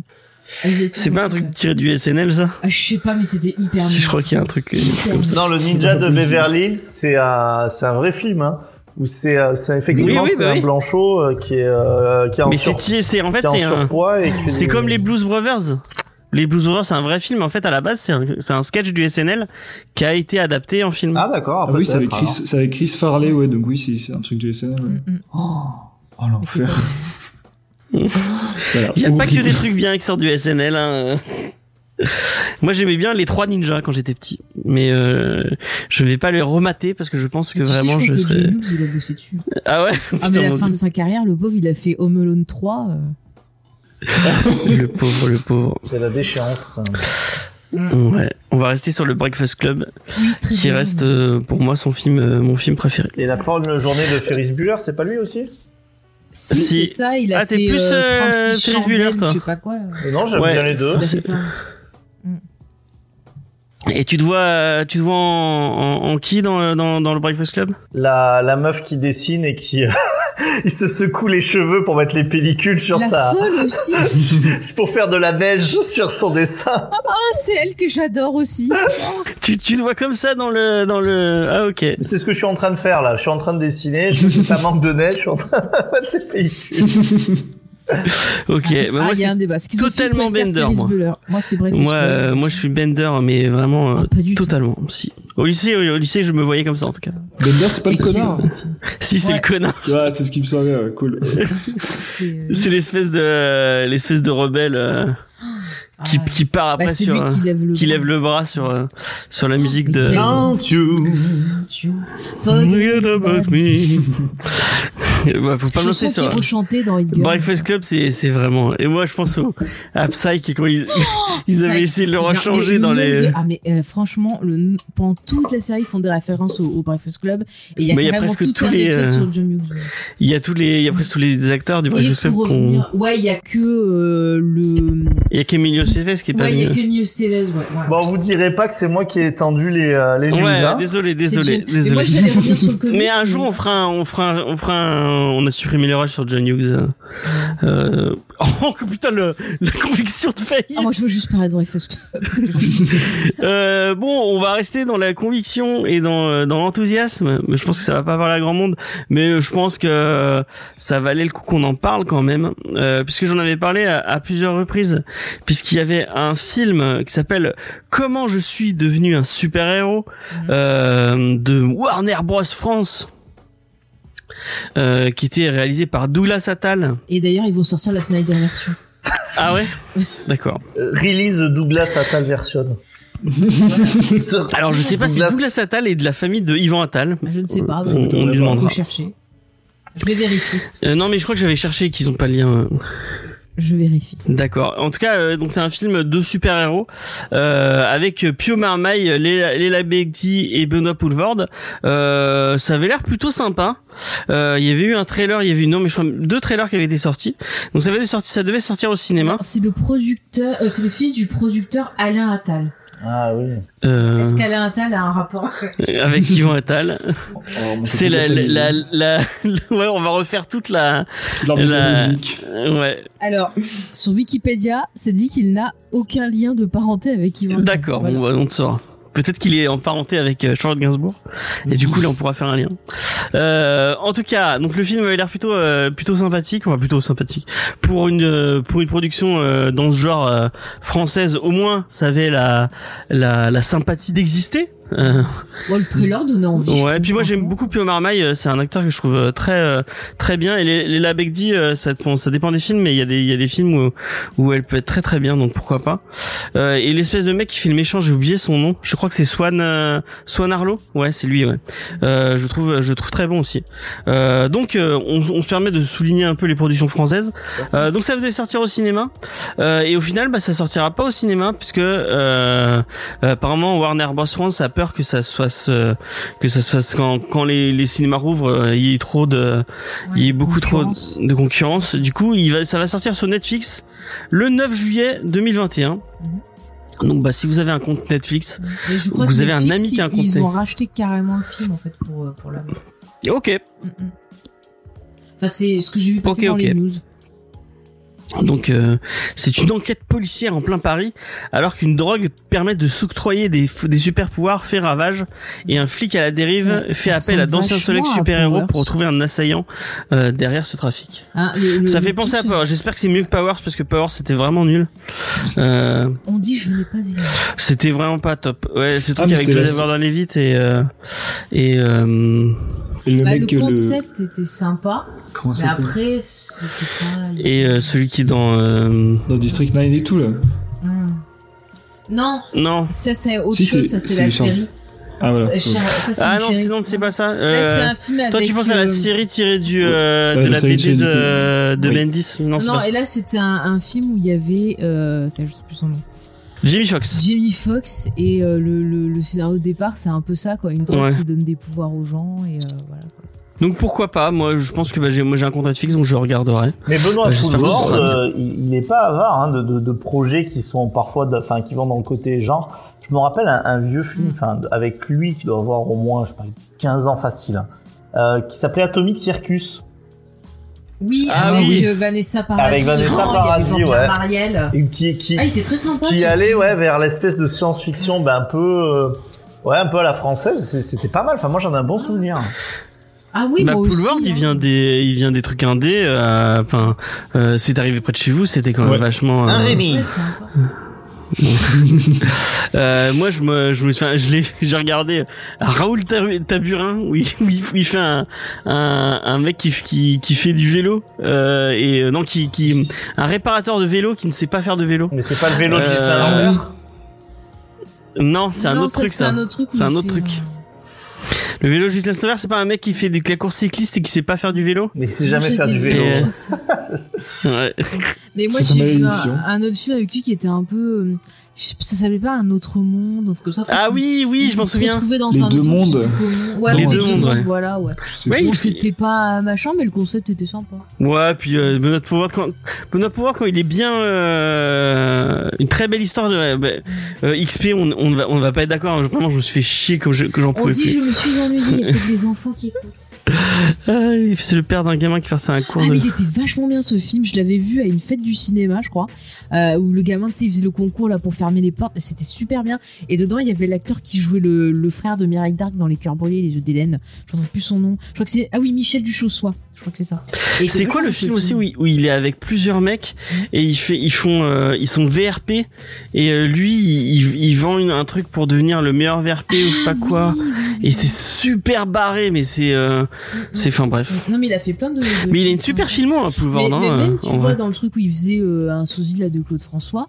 Euh, Ah, Podium. Podium. Ouais, Qu'est-ce que Podium, c'était drôle je ça trouvé, mais je l'avais trouvé attendrissant euh, sur- à certains moments. Ouais. Et mieux que Cinéman. ouais ah, ah, ouais si on, si on est dans le Yann Wax euh, ouais c'est mieux que Cinéman Oui, ouais. mais ouais bah, alors qu'en fait il est vraiment euh, parce qu'il joue super bien mais parce que dans Podium c'est c'est vraiment un sale con quoi en vrai euh, joué par un autre acteur il est détestable quoi c'est que c'est c'est Mhm. lui qui Mais c'est un dépressif en fait, et j'avais entendu dire qu'il se, qu'il utilisait en fait sa, sa dépression pour essayer de, de s'en servir quand il préparait des rôles, quand il avait surtout des rôles euh, tragiques-comédie, et des fois bah, ça avait euh, le, tu vois, Ouais. le, le mauvais effet de l'enfoncer un peu plus, et c'est euh, Sur la Astérix notamment euh, aux Jeux Olympiques où apparemment ça avait été euh, Ouais, bah, la vidéo de Mea, Ça- elle est vachement bien sûr, hein, justement, elle explique Ouais. vachement bien ça. ouais. Mm. En tout cas, la mission est films, accomplie. Très chers amis, je vous invite à regarder l'heure. oui, il a, il a passé ses os. Euh, une- on va passer, on va passer cette news parce que je l'ai pas lu. Bon voilà, on va finir les news, Ça on va pas que ça passer. fait une euh, heure parce qu'on a déjà perdu 10 minutes à dire bonjour aux gens au début. euh, re 10 minutes à redire bonjour aux gens. on va passer à la checklist. Euh, j'espère que, qu'elle- j'espère qu'elle est aussi bien que celle de Diane de la semaine dernière. Bah, Pour te mettre un peu de je pression pas, si- gratuitement. je sais pas si elle est aussi bien, je pense pas. Quand tu crées la compétition entre tes chroniqueurs, James t'apparente. Ouais, exactement. Ouais. Mais ce que je sais, et je voudrais tous les remercier ici, je voudrais remercier ma fanbase euh, qui ont lancé un hashtag sur Twitter, euh, checklist pour Vincent. Et ça, ça fait, euh, ça fait vraiment très très plaisir. Et je vais donner le meilleur de moi-même pour cette checklist, mon, mon très cher fan club. Ah oui, les portes de la gloire, c'était ça, effectivement. Non mais vraiment ce film, voyez-le, il est très bien. Et pareil, il y a des moments touchants aussi. Non mais c'est le truc avec les VRP, les portes de la gloire. Non, moi je te parle des Portes de la Gloire, c'est le truc avec le gamin. Eh c'est le même film en fait. C'est il y a son gamin qui fait le truc pour les ouvertures de portes. Ah ouais, moi, je- Oui, oui, oui, oui. C'est tout un truc, il lui dit voilà, il faut empoigner comme ça, là ça bouge pas, je sais plus. Enfin, il y a- je me rappelle de cette scène. d'accord. Bon, on va laisser euh, Vincent faire sa checklist. Ouais, parce que je me dis que euh, si Steve écoute, euh, la dernière fois il écoutait, il m'a pas contacté pour faire la checklist euh, sur Comic City, donc euh, j'espère être débauché. Steve, si tu m'écoutes, prends-en plein les Il y a oreilles. tout le monde qui veut partir. Ils veulent se barrer. Regarde, il prend l'exemple de Jean, il va s'enfuir en Suisse pour, euh, pour ne plus faire d'émission. Mais non, moi je resterai toujours fidèle à James et Faye. Ah, merci, ça Et fait puis de toute façon, ça m'étonnerait que je sois débauché. Donc à partir de là, euh, je prends pas beaucoup de risques. Très chers amis, Spider-Man, vous connaissez Eh bien vous, On adore et Spider-Man. vous savez que moi par contre je n'aime pas du tout le run de Nick Spencer sur Spider-Man. Eh bien vous pourrez, si vous aimez quand même ce run, vous pourrez lire chez Panini Comics l'arc avec le nouveau Sin Eater, euh, qui était pourtant un personnage très bien qu'on aurait dû laisser tranquille, euh, qu'on appelle le Rédempteur en français. et qui euh, justement, comment il s'appelle le, le, le méchant Donc je, je ne spoilerai pas pour les lecteurs qui sont pas US, euh, qui, qui est sous le masque mais avec ses euh, avec ses mille pattes. Kindred, voilà. Et Kindred en toile de fond, vous verrez, c'est un beau pétard mouillé. Si vous ne savez pas qui c'est et que vous vous dites tiens, je veux vraiment savoir ça, je pense que vous serez dégoûté. Vous aimez vous le, le Siniteur C'est un personnage euh, l'arc avec Jen D. Wolf et tout. C'est un arc qui, qui vous a marqué. Ça me dit rien. Je ne sais pas. Je m'en rappelle absolument pas. Complètement inconnu. D'accord. Ça fait partie des normalement des personnages de l'entourage de Spider-Man qui sont morts et qui étaient euh, qui étaient justement un peu emblématiques. Et de temps en temps, vous savez, il y a toujours une planche dans les Spider-Man où ils voient toutes les têtes des gens qui sont morts. Et, et, Ah oui. et la meuf que vous connaissez pas très bien, bah, c'est Jindy Wolf, c'est une flic. Voilà. Ça vous aidera si vous dites tiens qui c'est celle-là? Bon, D'accord. je- on commence donc par un premier fail. Alors, ensuite, vous pouvez aller euh, sur la partie, si vous voulez, euh, vous avez aussi quand même une, une couverture collector euh, pour ça. Pourquoi on vous a les intégrales Je sais que vous avez toujours des grands fans des intégrales. L'intégrale des Vengeurs 1968 au prix de 35 euros. Donc l'arrivée de la Panthère Noire dans l'équipe, la première apparition de Vision, le départ de Vif Argent et de la Sorcière Rouge, et l'entrée en scène d'un des pires méchants de l'histoire, c'est bien entendu Ultron, créé par Ah, bien.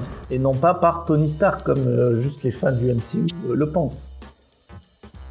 Donc euh, oui, ça a l'air effectivement d'être euh, d'être- d'être des, des- des arcs qui sont, euh, qui sont importants et marquants pour les fans des Vengeurs. Je vous passe les, euh, les, euh, les quotidiens Avengers Universe qui Ouais, les, les trucs voilà, en kiosque. en kiosque à 6,99. Vous avez du euh, l'Avenger, du Thor, de l'Iron Man. Je les lis pour euh, parce que en fait, euh, pour rien vous cacher, James m'a dit est-ce que tu peux lire les trucs euh, qui sortent en VO quand même pour nous faire un ancrage? Et puis il me- il m'en a jamais reparlé, mais sachez que je les je les lis du coup et c'est vraiment euh, bah, j'ai l'impression qu'on n'est pas dans une grande époque des Vengeurs. Enfin, on peut en parler de ce qu'on en veut, mais euh, je pense pas que ça sera marquant. Non mais l'idée, ça. l'idée comme t'en parles, et c'est peut-être pour revoir avec les, avec les, euh, c'est que euh, moi j'ai l'impression qu'on fait beaucoup beaucoup d'indés. Euh, je sais pas ce que vous en pensez dans, dans, dans le chat. Si vous voudriez qu'on fasse un peu plus de, euh, un peu plus de, de big two. Et euh, l'idée d'avoir quelqu'un qui lise la VO, c'était pour me dire, quand il y a des trucs vraiment cool qui sortent, on me dit ça, ça pourrait être intéressant. Ouais. Voilà, c'est ça que je j'attendais de toi. Eh ben écoute, il y a pas pour, enfin pour moi, je, je maintiens, et je l'ai déjà beaucoup répété, que pour moi, le, ce qui fera date dans l'histoire du comics qui sort en ce moment dans les Big Two, euh, c'est chez Marvel et c'est Immortal Hulk. Je pense que vraiment sur le Moi, j'ai personnage, cru ça- que t'allais dire Sardou. Hein. euh, Sar- Sar- Sardu Wars, non, pas ça. ça. Sardou Wars. Mais, euh, Mais on a déjà fait, on a déjà fait. Et d'ailleurs, il est, Jean était là, je crois, qu'on a fait Immortal Hulk. pour les fans du body Et on a dit horror, du bien, c'est- je crois. C'est top. quoi. Moi, j'aime pas le body horror.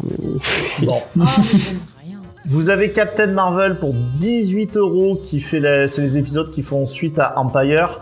Encore une fois, pourquoi je vous dis que c'est quelque chose qui, à mon avis, qui rentrera pas dans les annales. Empire, est-ce que ça, est-ce que c'est un arc qui ira jusqu'à être mythique? Est-ce que c'est un arc qui ira jusqu'à être euh, adapté au cinéma? Je ne le crois pas du tout. Par contre, ce qui est rentré dans les mémoires, c'est Conan le barbare. Et vous avez l'intégrale à 32 euros, bah, toujours pareil chez Panini, où vous allez avoir des épisodes avec le fameux tandem que les fans de Conan adorent, Roy Thomas, John Buscema. Donc euh, là, c'est que des épisodes, me semble-t-il, qui ne sont pas euh, adaptés des euh, adaptés des romans, mais euh, avec des voilà des histoires de des histoires sword and sorcery qui mettent Conan au premier plan. Par contre, je crois que parmi vous, vous avez quelques fans de d'Azarello. Alors, euh, je, je croyais que vous aimiez bah, euh, Brian Azarello. Je crois que ce n'est pas forcément le cas. Si, on l'aime bien. On bien, il, est sympa. Euh, il- quand- Il a une belle, il a, une belle- il a un beau book. dans les mariages, il met, il met l'ambiance, mais euh, voilà, sans plus. Eh bien, il a sorti. Non, mais c'est vrai que des fois, c'est pas fou euh, ce qu'il fait. Enfin, c'est un peu euh, un truc sur deux euh, chez avec Azarello. Bah écoutez, si en tout cas vous avez commencé à lire Faceless et que ça vous plaît, vous avez le tome 2 qui, qui vient de sortir au prix de 20 euros chez Panini. Et c'est toujours les nouvelles aventures magiques et sexy pour la jeune Faith dans un monde à ne pas mettre entre toutes les mains. Et alors la couverture, Mhm. c'est une espèce de couverture un peu bandage euh, où la l'héroïne en fait se fait euh, se fait étrangler d'une manière qu'on devine un petit peu érotique. D'accord. Chez toujours chez Panini, il y a beaucoup de sorties aujourd'hui. Vous avez pour 19,95 Good Night, Good Night Paradise. Good Night Paradise. C'est par Joshua Dizart et Alberto Ponticelli. Et je vous lis le, pitch que je ne connais pas. Après Sarah et Saint-Tiette, titre auquel vous avez fait un triomphe, découvrez le nouveau bijou de Tikao Comics. Le changement de style est total, puisqu'il s'agit cette fois d'un polar californien par les auteurs Duck No Soldiers. Lorsqu'un SDF de Los Angeles découvre le cadavre d'une adolescente, c'est le début d'une enquête sordide.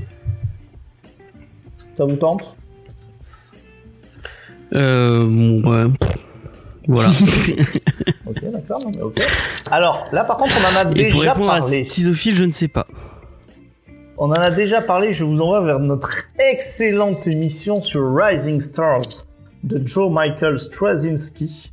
Euh, et là, vous avez l'intégrale qui vient, euh, qui vient sortir cette fois-ci au prix de 45 euros. Donc, on cherchait des très gros livres où vous avez l'intégrale de, euh, de la série avec ce, ce récit où dans une petite ville américaine, vous avez une boule de feu qui s'écrase et 113 enfants vont avoir, euh, qui vont être conçus ce jour-là, vont avoir des pouvoirs spéciaux et ils seront traqués. Il y aura une ambiance. Encore une fois, c'est quelque chose dont on a beaucoup parlé. C'est euh, très bon comme comique. Certains lui ont reproché euh, de, de, de singer un petit peu Watchmen. Ça, ça a été euh, parmi les, les reproches qu'on a pu faire et des dessins qui étaient peut-être pas forcément très très accessibles euh, également. Je sais pas si vous en souvenez. Ouais, je m'en souviens. Et en fait, ils avaient, euh, ça devait sortir au moment où on en parlait, mais ils, ils ont reporté la sortie de cette intégrale. Euh, et euh, ouais, moi j'avais pas. Enfin, je- j'y en, j'en attendais beaucoup et au final, bah, c'est un peu déçu par Rising Star. Encore une fois, c'est euh, un récit qui est quand même assez intéressant dans, dans le, le cas lancé. euh, Enfin, on peut pas dire lancer le comic sérieux, c'est ça, ça hors de propos, mais euh, je trouve qui est vraiment représentatif du, du début d'une époque où euh, où le, le, le comics redevient aussi pas mal premier degré euh, sur des enquêtes et ce, ce, ce genre de choses. Enfin, en tout cas, je suis à peu près sûr que tous les fans de, de connaissent ce récit et, et ont une très grande sympathie pour lui. Sort également Shanghai Red, le titre que nous allons chroniquer aujourd'hui. Nous en parlerons plus longuement. Vous allez vous régaler, vous en saliver d'avance. En tout cas, vous pouvez vous le procurer chez iComics au prix de 17,90. Alors je sais qu'on dit iComics, mais moi j'avais envie de dire iComics. Juste pour faire chier Sullivan. Ensuite, La belle francophonie. nous avons... Pourquoi le- tu veux, te- tu veux te mettre à dos tous les, tous les éditeurs de la place, c'est ça? Non, pas du tout. En plus, euh, Sullivan, je ne le connais Non, pas je- personnellement. Euh, je l'ai- Quelqu'un de très gentil. je l'ai écouté pendant, en plus, pendant très très euh, très très longtemps. Et c'est lui qui m'a fait découvrir le podcast comics. Donc ce n'était pas, n'était absolument pas une attaque. Alors Star Wars, Star Wars 3 chez Panini Comics, en souple au prix de 6,99 avec différents épisodes qui vont composer euh, ces BD Marvel de euh, dont j'en entends enfin j'en entends que c'est inégal enfin ma source première étant Faye hein. parfois c'est très bien parfois ça l'est moins vous Euh, non, mais si ça s'appelle juste Star Wars, ne prenais pas. C'est tout ça. D'accord. Voilà, simple, simple, efficace. The Old Guard, euh, que, qui, est- qui est un comics qui a fait quand même un petit peu son, son chemin par Greg Rucka et Fernandez. Vous avez le tome 2 à vous procurer pour 17 euros 50 et vous allez pouvoir aller à dans ce, dans ce récit qui sera, je crois, bientôt adapté euh, par Netflix. C'est déjà sorti. déjà- sur Netflix, c'est déjà C'est déjà sorti. Fait une, euh, Et alors, c'est bien une review. Dans les... Ouais. C'est pas mal. bien aimé. C'est avec euh, Furiosa. Ah, Ouais. Je. Charlie Theron. Charlie Theron. L'intégrale de Thor que vous retrouverez pour 35 euros chez Panini, c'est l'année 1964. Donc vous allez avoir voilà plusieurs plusieurs histoires avec notamment l'Enchantress et Magneto. Passons sur euh, le souple Venom et les souples euh, également des X-Men euh, sont à peu près sur le même prix, c'est-à-dire que vous avez une anthologie de X-Men Dawn of X11 pour cette fois-ci 16 euros. Donc vraiment pour tous les fans, euh, pour tous les fans de ce renouveau des, des X-Men qui par contre bah, fait plutôt l'unanimité même si c'est très très dense. Et vous avez bien entendu la totalité euh, avec les quatre, euh, quatre sorties du mois des titres X. Je passe pour aller terminer sur les titres X à l'intégrale des X-Men de 1985 pour 35 euros avec des histoires autour des X-Men, d'Alpha Flight, mais également de Magneto. Vendredi. Ah, mais 85, c'est- oui. pardon. Non, non, je t'en prie. Non, non, mais c'est ouais, la, la run de Claremont, ouais. Ah, mais oui. Ouais, oui. Oui, oui, oui. Ben, Claremont, bien, ça ça. danse. Et puis vous avez aussi au dessin un jeune dessinateur prometteur qui fera plaisir à James, appelé John Romita Jr. Ah, Je suis dégoûté parce que je suis allé chercher mon Batman bimestriel euh, ce mois-ci et euh, apparemment il y a du Romita Junior dedans. Alors, ne t'inquiète pas, tu n'auras pas longtemps à le souffrir puisqu'il revient en fanfare chez Marvel dans les mois qui viennent. Ah, et bah gardez-le. Eh ben son, passage chez DC n'a pas été, euh, n'a pas été, enfin vraiment couronné de succès. Il y a beaucoup de gens qui trouvent, moi y compris, que la qualité de ses dessins ont énormément baissé. Et on parlait de Straczynski.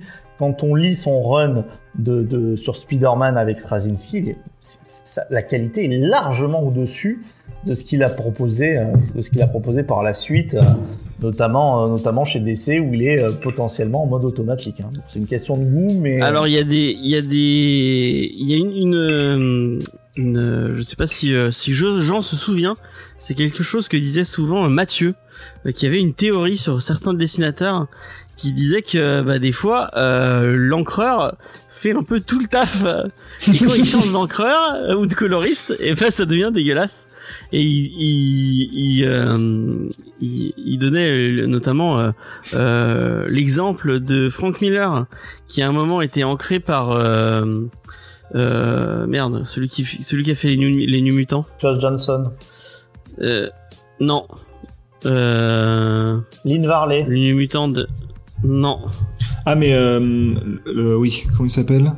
Ah, qui a un nom à coucher dehors. Mais c'est pas qu'il est couché tard, c'est qu'il est. à la consonance très euh, des pays de l'Est. Euh, voilà Sienkiewicz Il était ancré par Sienkiewicz. À une époque et c'était c'était très très beau ce qu'il faisait. Et euh, et euh, comment comment comment Cédric l'écrit Sienkiewicz euh, il il l'écrit à la à la euh, mais enfin bref.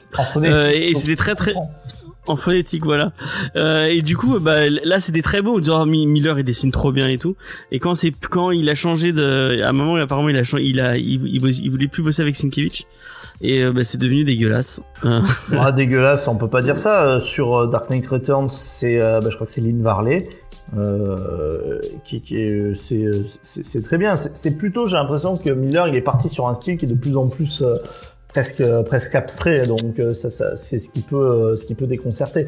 Par contre, sur Romita, j'ai l'impression qu'il y a peut-être une histoire, il y a peut-être une histoire d'en- d'encreur. Après, enfin, moi, je vois qu'il y en a un autre dessinateur, je trouve qu'il a été très bon et puis que maintenant, je n'aime plus du tout ce qu'il fait c'est euh, c'est le le dessinateur d'Ultimate, c'est Brian Hitch.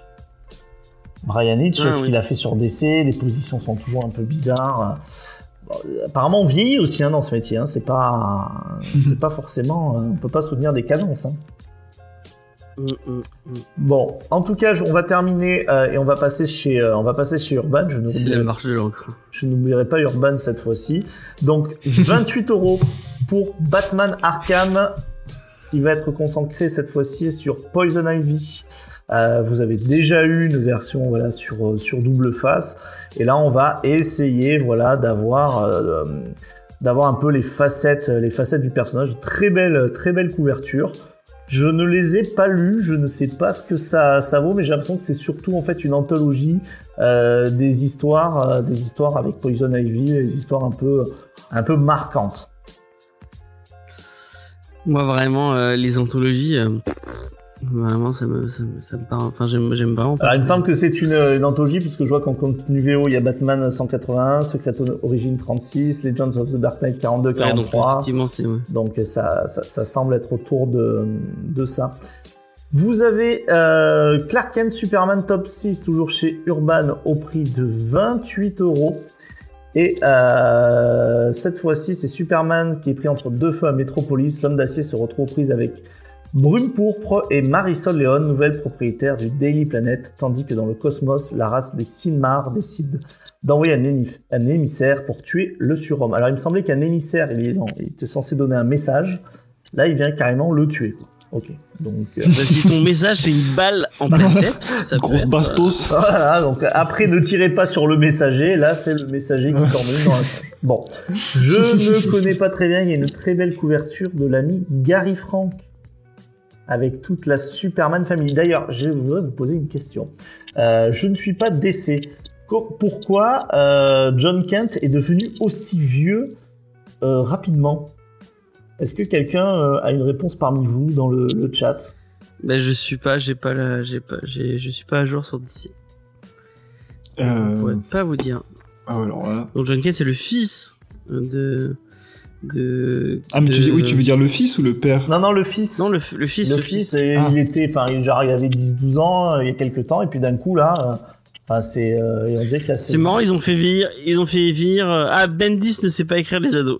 ah d'accord. Euh, moi, j'ai envie de dire, Bendis, c'est pas écrire tout court. Bim! Allez, prends ça, le show. Oh là là. Ah, je, dé- je déteste Et ça Bendis. Tire à balles réelles. Ouais, là, Vraiment, hein. Bendis, derrière son écran qui m'écoute, fait Oh! Oh, le salaud! Ouais, je suis sûr qu'il t'écoute. ouais, ouais, écoute, Bendis. Il est en train d'écrire une, une, une, lettre- une lettre de, de vengeance. Une tête de, de vengeance, bah, si c'est aussi long que ces dialogues, bah, pétard, on n'est pas sorti là, on n'est pas sorti l'auberge. Tu vas te calmer tout de suite, euh, Vincent. Ah. Tu vas arrêter tout de suite ta- calomnie. Arrêtez, monsieur. Arrêtez cette calomnie. En fait, Jean, c'est celui qui défend les auteurs sur lesquels on. euh, Toi, tu adores, euh, tu adores Bendis, Jean? J'adore pas, mais enfin, c'est un auteur qui est quand même. Qui mérite pas qu'on se foute de sa gueule comme ça, au moins. Bon, bah, Un peu de respect. Non, mais je dis ça parce qu'il il s'était outré des propos que j'avais sur un certain Brian Ah, Bolland. tu, vas pas, tu vas pas recommencer, James, ok? Tu vas on va pas, on va pas on va parler bientôt d'ailleurs, je En pense. tout cas, Jean, Si j'ai bien suivi je, cette je checklist. tiens à dire que ta grosse voix m'a calmé direct et que je tiens à dire que Bendis est un auteur qui a fait plein de choses qui étaient, euh, qui étaient très bien, mais que je trouve parfois en mode automatique. Voilà. Voilà pour un petit peu de nuance. Et enfin, nous terminerons avec Doom Patrol. Doom Patrol, l'équipe préférée des hipsters. Pour 35 euros, la Doom Patrol, euh, tome 3, donc si vous avez déjà lu les, les premiers, euh, les premiers tomes, le pays est pris de folie tandis que Monsieur Personne se lance dans une campagne électorale surréaliste au sens propre. Mais du coup, c'est la, c'est la série de Gérard Way ou c'est celle de. Non, c'est la, celle de, c'est la suite de Morrison. Exactement. Ah, yes. C'est la suite de... C'est pour ça qu'il dit que c'est pour les hipsters. hein. Un petit peu...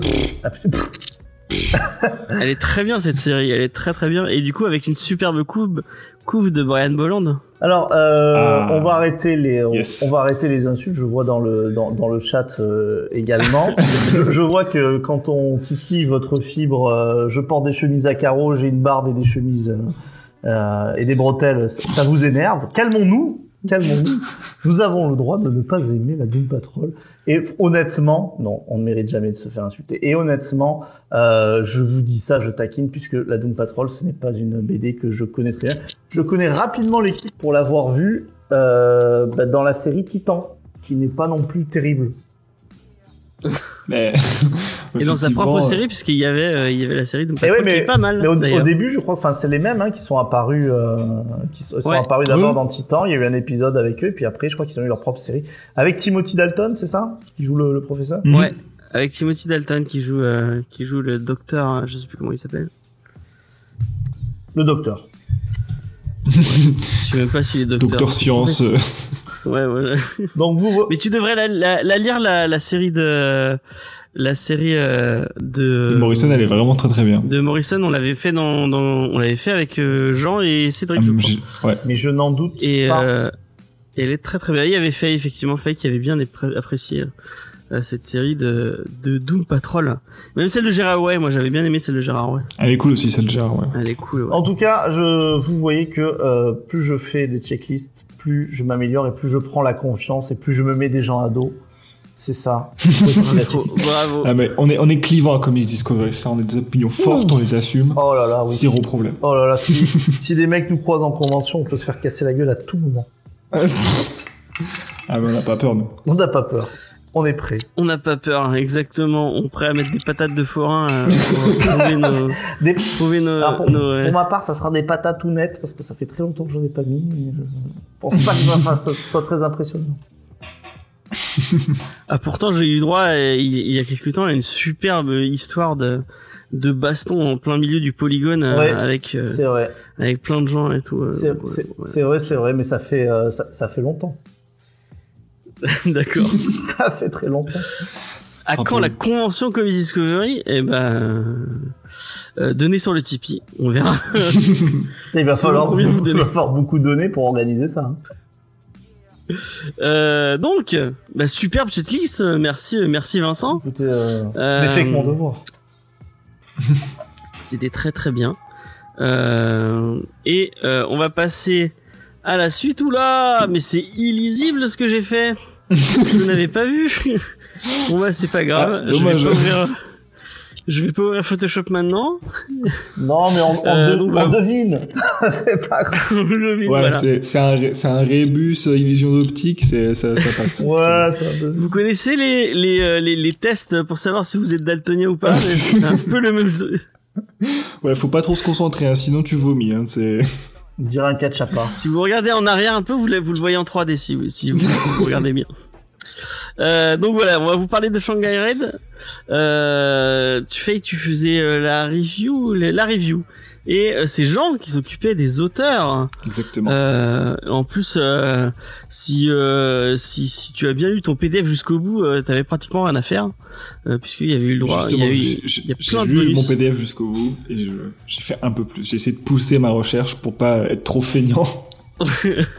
Bravo à toi. Bon bah je te laisse, euh, je te laisse donner, enfin nous parler de ces fameux auteurs de Shanghai Red. Euh, donc du coup, Shanghai Red, euh, donc c'est l'œuvre de Christopher Sebala au scénario et au design, euh, Joshua, Joshua Hickson au dessin et aux couleurs, et euh, quelque chose d'assez euh, intéressante pour qu'elle soit notée, c'est Hassan Ots- Otsman Elaou, euh, qui est responsable du lettrage donc en VO. C'est assez rare que des auteurs, enfin que les, lettreurs spécifiquement soient marqués comme ça, enfin avec autant de proéminence. Ils sont toujours dans les crédits, mais là, effectivement, à la fin, il y avait les trois, les trois, les trois personnes qui apparaissaient. C'est le bien, même sur euh, euh, Vis Savage Shore, je crois. Ah, c'est possible. Je j'ai pas lu, mais du coup, effectivement, je pense, enfin, c'est une belle démarche. euh, parce que si on n'avait pas de lettreur, je pense, enfin, ça fait partie, je pense, de ces petites touches dont on se rend pas compte à quel point elles sont importantes, parce que sans, sans un bon lettrage, un comic, ça devient vite illisible. Euh, mais donc, du coup, donc, Christopher Sebela, donc, c'est un auteur qui a fait pas mal de titres indés. euh, Enfin, il a fait beaucoup de projets un peu à, à droite à gauche. Euh, il a fait, euh, notamment chez Boom Studio, il a fait la série euh, Escape from New York. Il a fait euh, la série quoi d'autre? Il a fait Agent 47, de donc Hitman, chez Dynamite. Alors c'est Ah. des titres que je connais pas du tout, donc je sais pas ce que ça vaut euh, au niveau qualité. Escape from New York, euh, moi je pensais que direct il y aurait une. Il y a un lien avec. Euh... Ah, c'est une adaptation de- du film, ouais. C'est, euh, je pense que c'est dérivé, euh, je sais pas exactement, mais très clairement, ça utilise le personnage de Snake Plissken. Meilleur personnage de film de- fameux. de tous les temps. Oh, je ne sais pas, je ne sais pas. Si, si, si, je te le dis, James, c'est un fait, c'est un, c'est un fun fact. Euh, D'accord. il a aussi fait chez DC Comics, il a fait quelques numéros de Harley Quinn, de Blue Beetle, Detective Comics avec euh, James Tynion 4. Euh, il a fait, il a fait aussi Injustice Grand Zero, enfin il a fait un- pas mal de trucs euh, un peu voilà à droite à gauche, rien de bien précis. Euh, il a aussi travaillé sur la production de euh, Holy Terror, donc le comics de Frank Miller, qui, est- qui s'est un peu fait incendier pour sa, pour sa légère islamophobie. donc ouais. Vous l'avez vraiment lu ou un pas Je ne l'ai pas lu, je l'ai chez moi parce que je me suis dit le format est cool, mais je n'ai jamais pris le, eu le courage de le lire. Ah franchement, il y a, il y a- il y a J'ai des, pour voir euh, qu'est-ce Ouais. que c'était exactement et euh, que c'est quand même. euh, il y a des répliques, c'est chaud. Hein. Voilà. J'ai jamais, eu le courage, mais faudrait que je le fasse. Ah fais-le, fais-le. C'est une expérience. Donc voilà, donc euh, Christopher Sabella avait travaillé sur la production de ce volume, donc je sais pas dans quelle euh, proportion il était impliqué, mais voilà. Euh, Joshua Hickston, lui, il est assez nouveau dans le dans le comics. Euh, il a fait, il a, il a co-créé euh, la série de Blackwoods, qui a l'air d'être une série un petit peu horrifique, euh, fantastique. Euh, il est aussi créateur de la série The Plot, qui est publiée chez Volt Comics et qui sortira euh, plus tard cette année chez iComics, en, en mai d'ailleurs, je crois. Euh, donc si vous de aimez bien- Murphy, ça? Non, c'est non, c'est The Plot Holes. Ah oui, c'est. Plot Holes, ouais, le truc de. Donc là, c'est The Plot, donc c'est pareil, un peu d'horreur fantastique, euh, un peu, j'ai l'impression, à la Edgar Allan Poe. Euh, donc si vous aimez bien le dessin, vous le retrouverez plus tard. Et au lettrage, du coup, euh, Hassan Othman est là-haut, qui donc, euh, lui, il est surtout, enfin, il, il a fait assez peu de projets comics. Il a travaillé chez Valiant, il a fait euh, comment ça Quantum et Woody, euh, des séries que je ne connais pas, mais euh, il a fait, il a travaillé sur ça. Il a été nommé aussi, je crois, pour le pour des pour des Eisner. Euh, il est l'éditeur d'un magazine numérique sur le comics qui s'appelle Panel X Panel, euh, donc qui a remporté un, un, un Eisner en 2019 pour euh, dans la catégorie magazine digital. Euh, et il fait aussi une chaîne YouTube qui s'appelle euh, Strip Panel Naked, où en fait il Ah, mais analyse. c'est le mec euh, avec qui, euh, c'est le mec avec qui Juni euh, bosse? Ah, c'est possible. Ouais, bah c'est, oui, Ah, il y avait une. hein. Tu sais, s'ils avaient fait leur leur crowdfunding à un moment euh, pour euh, pour euh, merde putain, son truc autour du euh, d'un gamin qui fait du euh, qui fait du euh, ah putain merde, qui fait du combat de catch et tout. Et euh, Ah, c'est avec avec lui qu'il écrivait ça. Ok, ah bah c'est cool. Parce que du coup, effectivement, donc le mec, il, fait- il, a, il a aussi une chaîne YouTube, donc euh, Panel Naked, où il analyse euh, bah, le- l'art du comics, euh, le- notamment, enfin là, par exemple, j'ai parcouru un peu vite fait, donc sur comment euh, fonctionne un peu le médium. euh, Enfin, c'est dans la, la même veine un peu que les, les livres de Claude Ma- Scott Scott McCloud, voilà, qui du coup analyse un peu voilà l'art séquentiel. Euh, c'est très totalement inspiré. Euh, ce, enfin, ce que fait Elsa Chartier, je sais pas si t'as regardé. Faut que je regarde. sorti deux vidéos, là. Bah, Et c'est dans la même veine. complètement inspiré de de de de ce que de ce qu'il fait lui, je crois. Bah du coup voilà, c'est dans la même veine et c'est vraiment c'est vraiment intéressant soit en tant que créateur ou que juste lecteur qui cherche un peu à, à mieux comprendre le médium, à mieux l'app- l'apprécier, c'est vraiment intéressant. Euh, Ouais. Donc voilà, c'est une équipe euh, plutôt intéressante, euh, assez diverse. Euh, et donc voilà, donc j'ai terminé. Je, passe la parole à Faye pour la review. Bah, très chouette euh, présentation d'auteur. Vas-y Faye. Euh, oui, donc je vais vous parler de Shanghai Red. Donc pour situer déjà au niveau de contexte, on- ça se passe au 19e siècle. Et euh, le bouquin commence avec euh, ben, euh, un bateau, avec des hommes qui apparemment euh, ben, avaient l'air d'être un peu en esclavage sur ce bateau-là. Et on leur dit, ben, soit vous signez et on vous paye, euh, soit vous partez. Mais en gros, on leur laisse comprendre que ben, ils n'auraient pas d'autre choix que de signer. Et là, il va se passer quelque chose euh, un homme qui s'appelle Jack euh, va euh, bah, prendre sa liberté en main et avec l'aide des autres gens zigouiller tout le monde à bord du bateau pour retourner dans sa ville de de, naissance, enfin, sa ville d'origine, qui est donc Portland dans l'Oregon. Et premier twist, et ça on le découvre, c'est le début du bouquin, euh, Jack est en fait une jeune femme du nom de, de Red. Donc voilà un peu le, truc de base. Et toute histoire de Shanghai Red, ça va être l'histoire donc de, Red qui va essayer un peu de se venger euh, bah, des hommes qui euh, l'ont séparé de sa famille, qui l'ont maltraité, les hommes qui maltraitent aussi les femmes. Enfin, c'est vraiment une BD un peu dans le style revenge movie. Donc euh, ça peut aller, vous voyez, genre Kill Bill ou euh, par exemple, moi j'ai énormément pensé au film euh, À Spit on Your Grave, euh, que ce soit la version originale ou le remake. C'est moins moins gore. C'est moins gore. Non, mais en termes de force. Oui, oui. Tu, tu, tu verras après. Euh, et c'est une œuvre que j'ai trouvée hyper puissante en termes de colère. On ressent la colère de ce personnage féminin qui euh, bah, se retrouve dans une société où les femmes euh, ne peuvent pas exister, euh, se retrouvent tout le temps l'esclave des hommes et soit euh, elles sont putains, soit elles doivent être soumises à un homme pour pouvoir exister. Et si on veut faire autre chose de sa vie que ça, il faut se, se travestir en homme. Donc c'est déjà une société qui est très très dure. On voit aussi ben, que les femmes, comme certaines personnes qui euh, bah voilà n'ont pas de fortune, se retrouvent euh, à la merci de, de, de pourriture euh, comme il n'y en a pas deux. Et donc on peut se retrouver esclave d'une autre façon aussi. Et là on a ce personnage, ce personnage féminin qui à la fois euh, est là pour réclamer vengeance ben, pour euh, cette condition féminine, mais aussi vengeance pour ce côté, bah ouais, quand t'es pauvre, euh, t'as pas de choix et tu te retrouves pris dans des trucs. Et c'est quelque chose de très, euh, ouais, j'ai trouvé ça vraiment très très fort. On sent qu'elle souffre, on sent que vraiment elle a la rage, qu'elle réfléchit plus, qu'elle veut arriver à ses fins. Il y a aussi toute une question sur l'identité parce qu'on va voir aussi que c'est un personnage qui a perdu son humanité en ayant vécu ben, tout, tout ce qu'elle a vécu autour de, de sa vie et euh, qui essaye un peu ben, de savoir qui, euh, je vais dire qui Yel est, on va dire, parce que se pose la question homme ou femme, qu'est-ce que je suis, quelle est ma vraie identité, suis-je Red, suis-je Jack C'est une question que, que ce personnage va se poser tout au long de l'aventure et ça n'a pas l'air, ce n'est pas dystopique du tout. Euh, Je pense que Xav, hein. Xa- Xav ne sait pas ce que ça veut dire. Lis, dystopique. euh, lis, lis la BD, on se moque pas, s'il te plaît. non, mais je lis, pas, la BD, tu, verras, non, pas. c'est pas du tout dystopique, c'est juste ça se passe au 19e siècle et ça te montre euh, une certaine condition euh, que pouvaient vivre les personnes pauvres. D'ailleurs, ça se passe dans un, char- dans un quartier qui s'appelle aussi Whitechapel, qui peut faire penser justement au fameux quartier euh, anglais. Ouais, et ouais. on voit à quel point c'est dégueulasse, enfin c'est tout pourri. Les Bah, c'est le même genre de quartier en fait. Ouais, les questions sont super difficiles. Mais voilà, moi, ce qui m'a plu, c'est que effectivement, on va avoir une histoire qui va être euh, pleine de violence, avec euh, voilà, ben, tout ce qui se passe dans ce type d'histoire.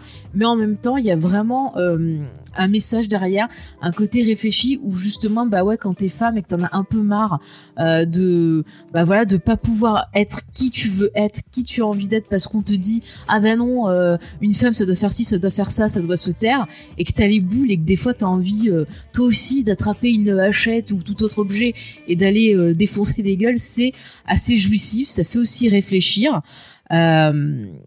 Donc euh, voilà, vraiment, moi j'ai j'ai aimé ce côté-là. Et puis le dessin, alors c'est vrai que parfois le dessin, ça peut paraître bizarre, mais j'ai trouvé que le dessin, il, il était parfait par rapport au scénario. Euh, on sent pareil la, la rage du personnage, on sent la saleté de l'univers dans lequel euh, elle est, qui est corrompu, qui est euh, qui est vraiment très sombre. On a le sang qui qui, qui transparaît euh, dans chaque case au travers de certaines couleurs, que ce soit les couleurs des robes, euh, des couleurs de de, de nappes, de rue, euh, d'éclairage. Enfin vraiment, euh, c'est j'ai trouvé ça hyper puissant.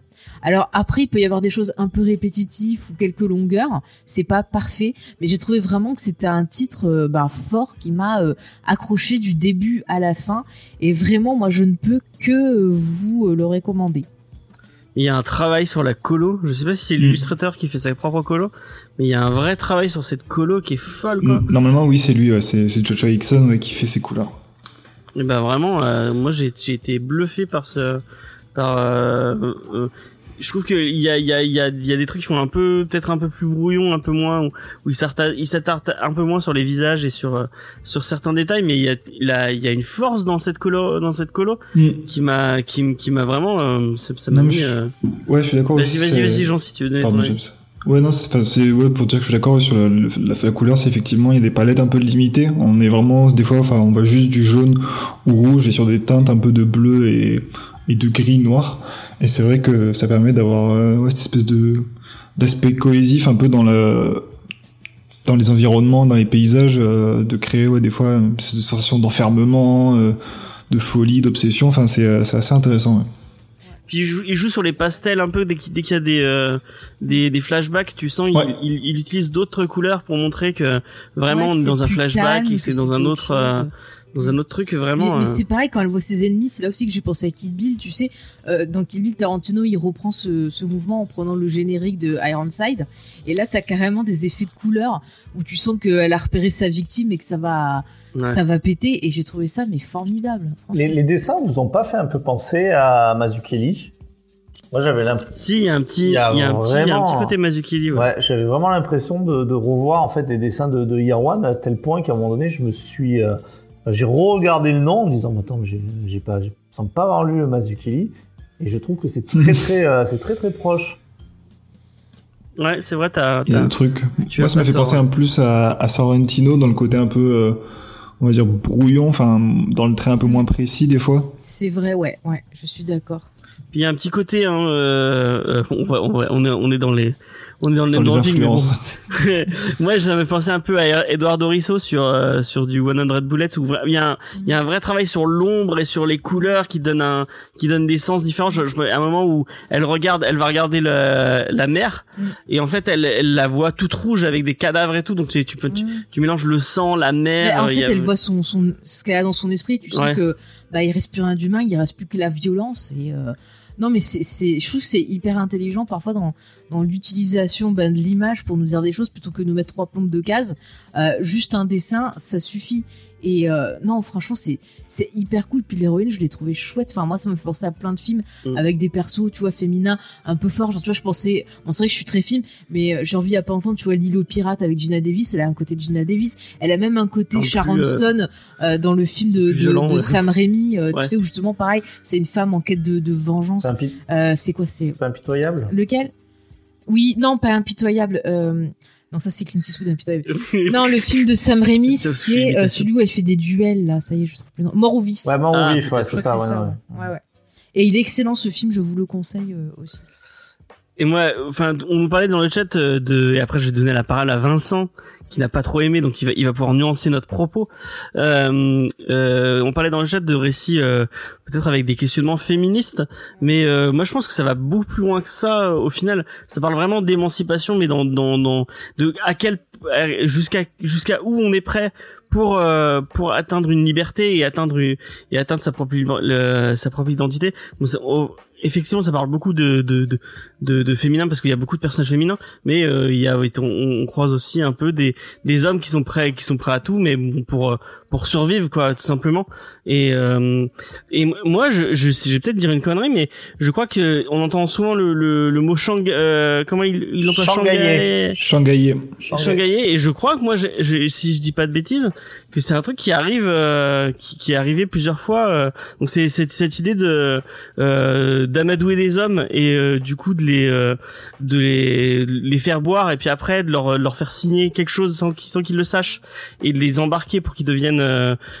pour qu'ils deviennent une espèce d'esclaves sur les bateaux Mais, mais euh. ça se faisait pour euh, recruter des marins, c'était soit tu te faisais condamner, on était dessus, soit effectivement ils prenaient cette technique-là. Et puis bon, moi ça m'a euh, fait penser je sais pas si tu te souviens à le film euh, douze- euh, dans douze des years. 12, 12 Years Slaves ou bah 12, 12 Years Slave excusez-moi C'est pas le même contexte, hein, par contre. Ah ouais. Oui, non, mais Oui, c'est la même chose. Le, c'est- Oui, donc oui, c'est, euh, pour le ceux qui l'ont pas vu, c'est un donc c'est un, un Afro-américain qui euh, qui est c'est à peu près la même époque, je pense. Bah, en fait, après, euh, c'est après la c'est guerre de sécession, après, non peu Et donc- euh, Non, c'est avant la guerre de sécession. Mais lui, il est dans- au départ, il est libre, il est dans le côté où, euh, bah, Ouais. voilà, il a affranchi, il a une situation et il se, et il se fait choper par des euh, par des C'est après la guerre, esclavagistes. du coup. Ouais, Ouais. c'est après la guerre, ouais. Bah non, il y a pas Bah les. non, parce qu'ils sont séparés encore. T'as le sud et le nord, justement.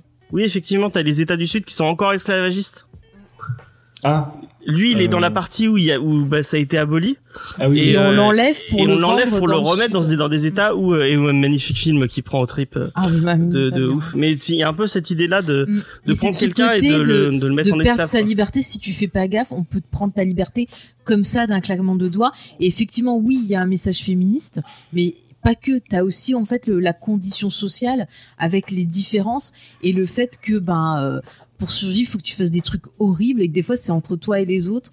Et euh, tu vois c'est every man for euh, for, For himself. tu vois j'ai pensé à ça.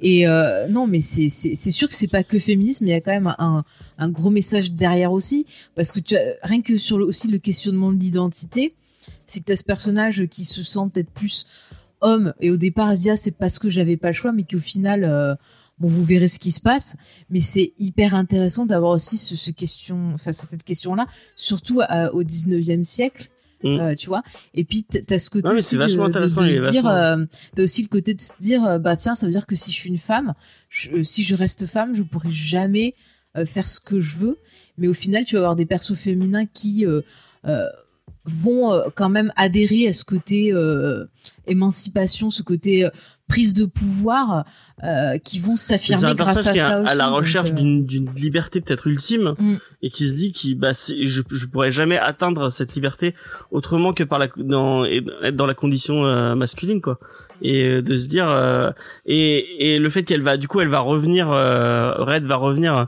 Moi j'ai cru que j'ai pendant tout le truc je crois que c'était à Boston ils le disent pas plusieurs fois qu'ils sont à Boston. Non, je suis allée vérifier. Non, il y a, y un personnage qui s'appelle Boston, mais euh, ah ok bon j'ai j'ai j'ai confondu du coup. Des fois je lis très tard et je, je, je mélange les trucs. Euh, mais euh, du coup euh, euh, elle va revoir sa sœur notamment et du coup sa sœur qui a pris d'autres choix pour survivre. Et euh, il va y avoir d'autres questionnements sur bah, comment tu comment t'a- t'accèdes à cette liberté euh, euh, et euh, qu'est-ce que t'es prêt encore une fois qu'est-ce que t'es prêt à, à donner de toi ou à faire pour euh, pour euh, pour pouvoir survivre et, et être libre euh, de, de faire ce que t'as envie quoi donc on a beaucoup parlé Vincent je sais que c'est il est beaucoup plus nuancé mais euh, vas-y euh, Ouais, non, enfin moi je suis, je suis, je suis beaucoup plus nuancé. Alors je, je dirais pas du tout que c'est un mauvais comics, que c'est pas bien. Enfin, pas du tout. Je juste je n'ai pas l'enthousiasme que vous avez eu, tout simplement parce que même des défauts que Faye a soulevés, pour moi ils ont été plus importants, euh, je pense que pour vous. Je trouve que c'est une BD en fait qui, traîne un peu en longueur. Euh, C'est-à-dire qu'il y a, vraiment des pages de trop. Euh, la réflexion, elle est là, il y a, aucun problème. Mais par contre, c'est trop long. Il y a beaucoup de moments en fait qui sont complètement vains, c'est-à-dire que euh, pas sur le côté message, mais sur le côté péripétie. euh, en fait, c'est une sorte, c'est une sorte de ligne droite euh, où il n'y a pas vraiment tellement de, de, de surprises et on est euh, vraiment complètement dans la vengeance. Et je pense que si j'ai pas forcément adoré ce titre, c'est que c'est dû à une question de genre. Quand je parle de genre, pas de genre euh, homme-femme, puisque c'est aussi au cœur du récit, mais question de, de presque de genre cinématographique, puisque ça pourrait être un très très bon film. C'est euh, pour moi, c'est très proche de, euh, du rape and revenge, sauf que bah il y a pas il y a pas forcément la partie euh, rape, mais c'est un long euh, long massacre de la part du personnage de, de Red qui moi m'a paru vraiment assez assez vain et je trouvais qu'il manquait un petit peu euh, de subtilité et c'est là où on n'est pas du tout d'accord euh, sur son écriture de, de, de personnage où vous avez en fait euh, bref, tout, enfin à part les opposants, enfin il y a vraiment deux camps, hein, il y a les, les opposants à Red et euh, c'est euh, et c'est ceux- celles qui vont s'allier avec. Et euh, c'est vraiment bah, les, euh, les- vraiment les salopards. Et puis euh, puis ceux qui sont euh, puis ceux qui sont on va dire euh, ouais ceux, qui sont les, les, les, les oppressés les oppresseurs. Et je trouve qu'en fait ça manque euh, ça manque de nuances. Qu'en fait il disait euh, euh, ils sont ils sont comme ça mais parce que c'est euh, sinon c'est la machine qui les euh, qui les broie. C'est pas du tout l'impression que moi j'ai eu à la lecture de à la lecture du comics où justement en fait les personnages qui sont considérés comme les comme les, euh, oppresseurs euh, sont écrits je trouve sans vraiment de nuances. Et du coup en fait c'est une espèce de satisfaction pour le lecteur de dire tiens euh, ton sort ton sort est bien mérité. Et si je me permets de dire ça j'attends pas forcément qu'il y ait la nuance dans, tous les comics mais parce que celui-ci en fait se veut dans son premier degré dans son message se veut quand même j'ai l'impression assez profond. Et du coup je trouve que c'est dommage je trouve que c'est assez dommage qu'il rate ça donc euh, Est-ce que c'est parce que on n'a pas que le, le, le point de vue de Red et qu'en fait tout ce qu'on voit c'est au travers du point de vue de Red et on n'a pas de C'est exactement ça. C'est pour possible, ça qu'on voit avec ce, ce, ce côté euh, rage, elle a pas du tout de recul. Il y a plusieurs fois, il y a des personnages qui vont lui dire non mais t'as pas de recul, tu sais pas comment ça se passe et tout, et elle les Mm. écoute pas parce qu'elle est tellement dans sa colère, tellement dans, dans sa violence qu'elle voit que ça en fait. Ce qui me fait penser, euh, vous avez raison, que l'ensemble me paraît parfois un peu vain. C'est-à-dire qu'on est vraiment sur euh, un récit qui peut être intéressant sur l'émancipation et qui se, se des fois se concentre tellement sur le côté de vengeance, euh, qui pour les gens qui aiment ça, ce, ce type de ce type de style, c'est-à-dire vraiment euh, les films de, de vengeance où le, le spectateur, on va dire, euh, euh, pour- a une certaine jouissance à voir les, les méchants. Quand je dis les méchants, c'est presque au sens biblique du terme. euh, les méchants être être punis. Eh bien, euh, eh ben là, je trouve que c'est exactement, c'est exactement ça, et c'est pas, c'est pas quelque chose moi qui me plaît, surtout sur 170 pages.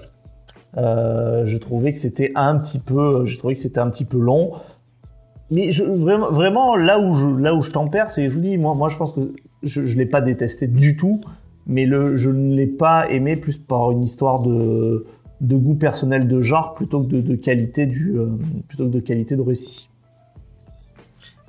Et euh, l'aspect graphique, qu'est-ce que t'en as pensé euh, Bah, l'aspect graphique, il est super, il est super bien. hein. Là, par contre, vraiment euh, rien à dire. Comme je vous ai dit, pour moi, ça m'a fait penser à Mazukeli. Euh, et euh, bah, c'est, euh, j'adore, j'adore. Et je trouve que c'est vraiment très intéressant d'avoir ces, ces espèces de grands aplats rouges que l'on, que l'on- qu'on va trouver, qu'on va trouver parfois. Euh, ces espèces de grandes mers de, de, de cadavres. Euh, euh, Enfin, c'est, c'est, c'est, c'est très, c'est très, très, très plaisant. hein. Et puis euh, on a, enfin les, les personnages sont bien caractérisés au niveau du dessin, on sait bien, on sait bien qui est qui. euh, et euh, c'est vrai que Red euh, ou Jack, le fait qu'elle soit un homme, enfin, on, on y croit, on y croit. On n'a pas un personnage qui, on n'a pas un personnage qu'on peut, quand, quand elle est vraiment les cheveux courts et tout, on dit oui, ouais, c'est, euh, c'est un jeune, euh, c'est un jeune mec un peu imberbe, quoi. Mais euh, on se pose pas la, ça fait pas le travesti, euh, la super belle fille euh, que personne ne voit, euh, ne voit que c'est un garçon. euh, alors que bon, ça, c'est- En plus, le fait qu'elle elle a morflé un peu pendant ces, euh, Mm. ces années euh, de, de matelot. ouais, Euh, parce que tu, tu vois dès, qu'on- dès qu'elle se dévêtit un peu, on voit qu'elle a qu'elle a des de cicatrices, cicatrices, partout hein. euh, sur sur toutes les jambes, les bras et, c'est vrai, et le dos et tout. c'est vrai. c'est euh, Mais euh, ouais, pour le coup, moi, je suis assez d'accord avec euh, avec Vincent. Je, je, je veux nuancer quand même. Effectivement, c'est très très joli à regarder. Euh, c'est assez intense, mais euh, je trouve vraiment aussi que ça manque beaucoup beaucoup de nuances. Euh, c'est une espèce de croisée entre euh, le conte de Monte Cristo et euh, John Wick. Donc à chaque fois, c'est des histoires de vengeance, euh, mais t'as le côté voilà conte de Monte Cristo avec l'idée que t'as été capturé, euh, enfermé contre ta volonté et que tu reviens pour te venger. Et John Wick dans le côté vraiment juste déchaînement de violence, pas gratuit, mais vraiment presque jouissif. Euh, sauf que voilà, tous les, j'ai vraiment trouvé que tous les personnages étaient tout le temps dans cette espèce de sérieux badass à essayer de montrer que ouais, moi j'en ai chié plus que toi, mais euh, j'ai, je, je tiens plus le coup que toi. Notamment les, di- les, les dialogues entre euh, entre Red et la, la tena- enfin et la la, ma- la tenancière du du bordel. La, mec, la qui, mère moment, Macrel, ouais. Voilà la mère Macrel qui du coup, enfin, à un moment, on a vraiment juste l'impression qu'elles essayent de montrer que c'est moi qui ai souffert le plus, mais c'est moi qui, c'est moi qui suis le plus bonhomme. Alors, ok, c'est un test de force et tout, mais tous les personnages sont tout le temps comme ça. Genre, j'ai l'impression que chaque dialogue, c'est vraiment juste une course à la misère et euh, pour montrer que, bah, au final, je, je, je justifie, enfin, je que chaque personnage justifie son comportement à chaque fois en disant bah voilà j'ai souffert la vie c'est de la merde et tous ils sont voilà toujours dans cette euh, dans ce mi- misérabilisme toujours à, à vouloir montrer que la vie c'est dur et tout et enfin je comprends je veux dire c'était une période compliquée c'était la c'est enfin après la guerre de sécession il y avait des tensions partout il y avait le des les- l'immigration euh, chinoise qui euh, a causé beaucoup de problèmes il y avait les irlandais aussi qui avaient pas de boulot et qui du coup enfin c'est une période compliquée donc beaucoup de pauvreté. Mais du coup, c'est c'est vrai que c'était vraiment, j'ai trouvé ça monotone, où vraiment c'était toujours juste la misère, la tristesse, euh, la colère, la violence, et ça m'a un peu saoulé sur la fin, parce qu'effectivement, il y a aussi des moments de longueur, où il y a des pages qui auraient pu, enfin, il y a des allers-retours qui sont pas forcément nécessaires euh, dans l'histoire, Euh, il y a des, pertes de temps, ça aurait pu être un peu plus court, et c'est vrai que du coup, ça a fait que je me suis un peu lassé sur la fin. Euh, Mhm. heureusement, c'est vrai, que c'est très joli à regarder, c'est très bien fait, euh, c'est très agréable à lire. Mais euh, l'histoire, ouais, m'a vraiment pas pas emba- emballé plus que ça, quoi. Ouais, mais euh, c'est vrai, je vous rejoins qu'il y a certains flashbacks, par exemple, que je l'ai trouvé un peu inutiles. Mais par contre, sur les persos, euh, moi, je l'ai pas ressenti comme vous dans le fait, euh, ah, je, je me compare à qui est plus misérable que l'autre. C'est juste, moi, j'ai j'ai eu l'impression que la mère euh, Macrel, comme vous l'appelez, euh, elle est en train de lui envoyer un message en disant, euh, tu sais pas dans quoi tu t'embarques, euh, tu sais pas ce qui se passe, et euh, elle lui fait même limite des menaces déguisées. Enfin, moi, je l'ai compris comme ça. Surtout après quand on voit les- la suite de l'histoire. Et j'ai pas pensé que c'était vraiment genre pour dire euh, on est pire que toi. C'est c'est plus genre euh, on a notre système on se débrouille. Qu'est-ce que tu viens de mettre au milieu euh, enfin moi je les sens plus saoulés euh, qu'autre chose par ce personnage là même la sœur euh, parce que notre personnage a, a une sœur et c'est pareil, sa, sa sœur, elle a l'air plus saoulée qu'autre chose, parce qu'au final, elle a dû euh, compter que sur elle-même, et puis l'autre, elle vient, elle lui fait la leçon et tout, euh, pour qu'elle se prend. Mais l'autre, elle le voit pas, parce que, bah, comme, euh, comme j'ai dit, elle est dans son truc. Mais pour moi, les autres persos, c'est plus euh, qu'ils ils essayent de lui faire comprendre quelque chose, plus que de se comparer. euh.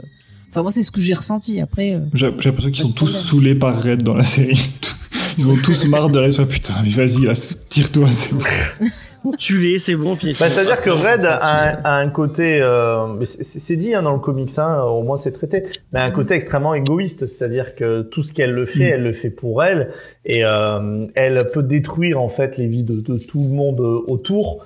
Elle, euh, elle s'en contre, euh, elle s'en contrefiche. En fait, en vrai, que Red est un personnage qui est, euh, ouais, qui est profondément dans sa quête de, de vengeance, qui est profondément égoïste, et qui, si euh, sa, sa quête l'amène à tout, euh, à tout chambouler, elle, euh, elle le fait sans aucun, elle le fait sans aucun problème, euh, quitte à ce que la vie des autres euh, en, en pâtisse. Elle pense, elle ne pense strictement qu'à elle. Oui, bah, et elle va trouver une justification pour dire que non, c'est pas du tout ça. Mais oui, effectivement, c'est ça. Mais moi, je, moi, je trouve ça plutôt intéressant.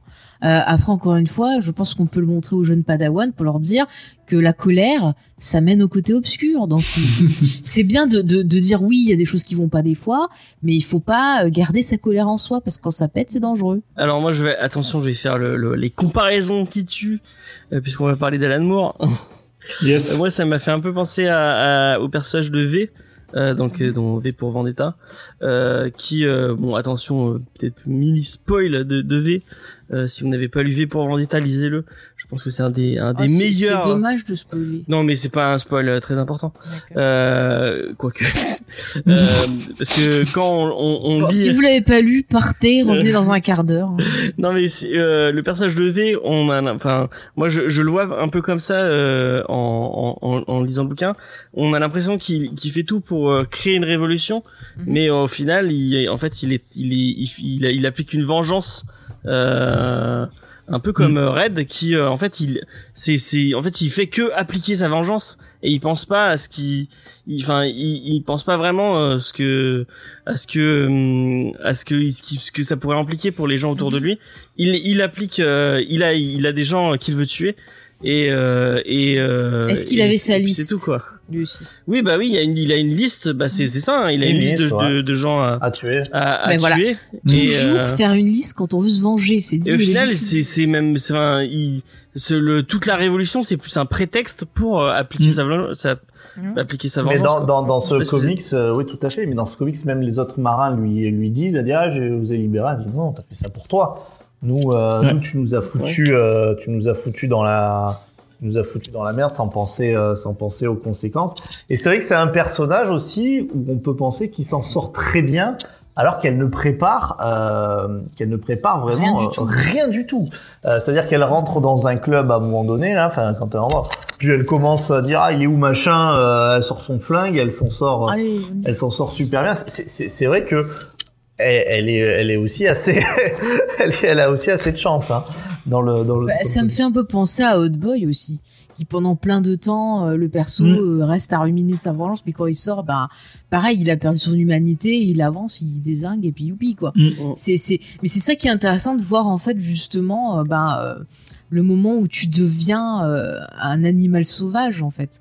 C'est- Et on dit souvent que c'est la société qui peut aussi te pervertir étant un animal, mais tu vois que quand tu te trouves dans des conditions euh, assez difficiles où tu as un espèce de retour euh, à la nature en quelque sorte, bah c'est là que ça devient pire et que tu oublies tout le reste. Peut-être que si euh, elle s'était pas dans cette situation-là, peut-être qu'elle aurait agi différemment. Mais je pense que c'est hein. ça qui l'a fait tenir euh, sur le Mm. bateau. C'est le seul truc qui l'a fait tenir, c'est de Mm. se dire je vais euh, je, je vais revenir du coup à Portland, je vais tous les buter quoi. Mm. Que si elle avait pas eu cette idée fixe, peut-être qu'elle aurait pas euh, elle, elle aurait pas survécu quoi parce que euh, sans sans ce, ce- cette lueur de enfin pas d'espoir mais cette euh, Mm. sans ce Bah, projet on euh, cherche toujours quelque chose pour nous faire tenir. hein, Ouais. ça. Donc euh, bah moi j'avais envie. Euh... Par contre, j'aurais un truc à vous demander en off après parce que c'est un gros spoil sur la fin, donc je vais pas en parler là, mais il y a une question qui me taraude. D'accord. Ok. On en parlera. On en parlera après. Euh, Peut-être qu'en off on fera une une une, une version euh, Non, spoiler. non, non, parce que ça, ça spoil la fin. Je veux pas- D'accord. On ne fera pas du tout de de, de zone spoiler. C'est c'est juste, je veux votre sentiment à vous personnel. Euh, Et euh, bah moi, euh, en lisant, je me suis dit ah tiens, euh, un, puisqu'il y a un nouveau truc dans l'émission euh, qu'on qu'on a fait depuis euh, depuis euh, depuis Basket Foot Basket Full of Heads. Euh, je sais pas si tu es au courant, Jean, mais maintenant on on, on, on a la possibilité d'appliquer le le sigle coup de cœur sur euh, sur un sur un titre ou non. Euh, on nous l'avait proposé euh, dans, pour Spider-Man Noir et j'ai habilement fait changer la vie de tout le monde en disant que euh, j'avais pas envie j'avais pas envie qu'on y applique directement le le, le, le sigle coup de cœur. Là j'avais envie de le mettre Euh, mais apparemment je suis seul puisque Faye a l'air de dire non Ah non, j'ai pas Ah dit non. donc est-ce que tu appliquerais euh, Moi, même s'il y a des défauts, j'ai eu un, ouais, un bon coup de cœur pour ce titre. J'ai bien aimé sa puissance. Ça m'a fait du bien. En plus, je l'ai lu, j'étais énervé, donc euh, coup de cœur avec le personnage. En plus, j'adore John Wick, donc vous avez, vous avez cité John Wick, donc voilà, je suis content. Jean est-ce que tu euh, est-ce que tu appliquerais un un, un non, coup de je, cœur je- sur mal- malheureusement, sur je ne Shanghai pourrais pas appliquer le, le coup de cœur sur Shanghai Red. Surtout qu'en plus, il- le personnage s'appelle Shanghai Red, mais elle y est même pas allée. Du coup, je, je comprends pas pourquoi le personnage s'appelle comme ça. Ça devrait s'appeler Mais non, mais en fait, Sha- Shanghai, c'est le fait euh, qu'elle s'est fait enlever je- pour je- devenir. euh, je c'est sais, comme ça qu'ils appellent mais- les. Ah ouais, on sait pas expliquer pour les auditeurs. Et Red, elle est, elle est rousse, donc ça Voilà. marche. Oui, non, j'ai aucun problème. pour, euh, Non, pour, pas euh, pour moi. pour, euh, Jean. Non. Et euh, bah Vincent, euh, je pense que j'ai. Est-ce que j'ai à te poser la question? Non, non, non, non, c'est pas, c'est, c'est pas un coup de cœur, mais encore une fois, je dis, enfin, c'est pas un mauvais comics. Et euh, j'ai- vu, euh, bah, j'ai vu sur le, le groupe de Cédric notamment, il y avait quelqu'un, je crois, qui avait posté euh, ça, qui disait, est-ce que maintenant on n'attend pas un petit peu trop des comics? Euh, C'est une question intéressante parce que, par exemple, c'est un comics qui est quand même agréable à lire, qui a des thématiques intéressantes, euh, mais je pense qu'on devient tous euh, bah, de plus en plus critiques envers le. Bah, quand on lit un comics par semaine, effectivement, euh, c'est bien. à force, euh, tu, tu. Moi, j'attends rien. Ben c'est pas forcément sur ça parce que bon je, je suis pas sûr que euh, je suis pas sûr que tous nos auditeurs euh, euh, soient soient vraiment à lire un comics par par semaine peut-être certains en lisent plus mais j'ai l'impression qu'on a on est tellement quand même gâté avec plein de choses qui sont super intéressantes qu'automatiquement peut-être notre niveau d'exigence euh, monte et vous voyez là ce que ce qu'on disait euh, bah, enfin surtout avec Jean euh, sur les, les bémols qu'on avait c'est peut-être des bémols qu'on n'aurait pas eu si ça avait été euh, une de nos premières lectures un peu sérieuses, euh, on aurait été peut-être plus impressionné quoi. On, a, on en a, on finit par Hmm. attendre beaucoup du comics et finalement peut-être tant mieux aussi. Hein. Ça veut dire que le média Ah prend bah, il vraiment faut- maturité quoi. hein. Ah bah il faut ça, il faut rester critique de ce qu'on de ce qu'on des, des médiums qu'on apprécie euh, que ce- peu importe le niveau, il faut enfin il faut je veux dire, c'était- on n'est pas obligé de, de faire non plus une thèse sur chaque bouquin qu'on lit, mais il faut, euh, c'est important d'avoir un esprit critique, de, de, de considérer un peu ce qu'on lit. Donc, euh, il faut savoir l'apprécier en tant que tel, mais euh, c'est pas, je pense pas qu'on, je pense pas qu'on puisse être trop critique. Je, Non, Mais mais, je- par contre, mais tu après, vois, il y a contre, un... Excuse-moi. Il y a un truc, tu vois, ma par exemple, tu regardes énormément de films et de séries. C'est vrai que des fois, ben, j'ai tendance à, à connaître des mécanismes. Et euh, ben, sur certaines œuvres, quand tu reprends des choses classiques et que je vois les mécanismes, parce que je sais ce qui va se passer et tout, ben ouais, ça va me lasser. Et s'il n'y a pas Mhm. une petite originalité ou euh, ben voilà l'image qui va un peu euh, des fois euh, permettre d'oublier les défauts du scénario ou un truc comme ça, c'est vrai que je peux dire ah bah ça m'ennuie, c'est pas pour moi. Donc euh, les comics, j'en lis, mais peut-être j'en lis moins que vous. Et puis c'est vrai que je suis peut-être un peu plus, euh, voilà, j'ai pas encore peut-être tous les mécanismes autant que sur euh, sur d'autres types de médias, enfin de médiums que que Mhm. médiums, ce que vous voulez, que je vais lire. Mais euh, je comprends tout à fait vo- votre raisonnement. euh, oui, c'est tout à fait juste. Hein. Mais après, c'est ce que, comme a dit Vincent et ce qu'ont dit Cédric et Angèle dans le, dans le chat, c'est que, voilà, en, en lisant et en, en lisant différentes choses, en, en grandissant, donc en prenant de l'âge, etc., de l'expérience, euh, il y a certaines choses qui nous impressionnent plus ou moins, des choses auxquelles on s'habitue, on développe nos, nos goûts aussi, les choses qu'on aime, qu'on a envie de voir, qu'on n'a pas envie de voir. Et c'est là, quand on a de la bouteille, et ben voilà, on, on affine nos goûts et nos envies, et il y a des choses qui nous plaisent, qui nous plaisent pas, et on arrive à les pointer du doigt, c'est pour ça. Mais Après aussi, ça, ça reste vraiment une bonne lecture quand même. C'est pas non Ouais. plus, c'est loin d'être euh, catastrophique. C'est sûr. Ouais, et puis en vieillissant, des fois, il y a des trucs, tu vas les lire. Tu vas dire, ah, j'aime pas sur le coup. Et des années plus tard, tu vas relire le même truc. Et finalement, là, fait. ça va te plaire parce qu'entre temps, t'auras euh, bah, vécu de nouvelles choses qui font que peut-être une histoire qui te parlait pas va te parler aussi. Donc il faut pas non plus tout rejeter. Puis on a bien compris que Vincent aimait les, les histoires plus positives. Euh, Non, enfin, non, je, je- ouais, enfin moi non, j'ai- j'aime bien des histoires qui le sont, qui le sont pas du tout. euh, euh, je- après, c'est toujours ah, là, là, on est des fois sur un ressenti. J'ai essayé de- d'expliquer les, euh, les éléments qui étaient les, euh, les plus rationnels et, et euh, les, les plus les plus objectifs. Après, il y a une question de sensibilité. On, on en parlait aussi Mhm. notamment avec Diane. C'est vrai que moi, les questions d'identité de, de genre, c'est pas quelque chose qui me qui, qui- qui- déjà qui, qui, est, qui est un sujet que je connais bien, qui me qui m'intéresse beaucoup et euh, donc, donc là en fait moi je lis le truc d'une façon un peu un peu neutre quoi. Euh, et de ce que tu disais, c'est vrai qu'apparemment Sullivan lui euh, voulait que pour euh, iComics avoir des histoires qui euh, qui, qui étaient vraiment intégrées dans, euh, dans, des idées euh, dans des idées politiques qui fassent avancer la société et je pense que bah, du coup c'est un bon choix éditorial. C'est un bon choix éditorial. ouais, Mmh. c'est vrai que c'est un, c'est un, c'est un, c'est, c'est un, un bon choix. C'est, euh, ça prouve encore une fois que qu'il y a une certaine euh, recherche quand même dans les dans les titres que, qui sont chez Comics. Et euh, j'ai- je suis, je suis, euh, je suis pas souvent déçu par par ce qu'ils proposent. Je pensais à Skyward qui était vraiment cool.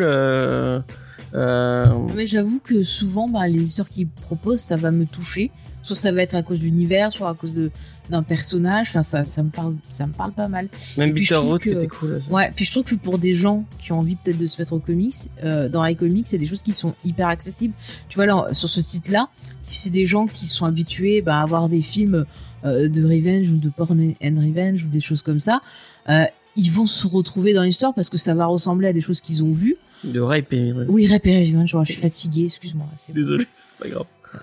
Ben voilà, comme ça, il y aura T'as confondu avec le, avec le revenge porn, je pense. Qui est pas une très Oui, belle ça, pratique euh, voilà. non plus.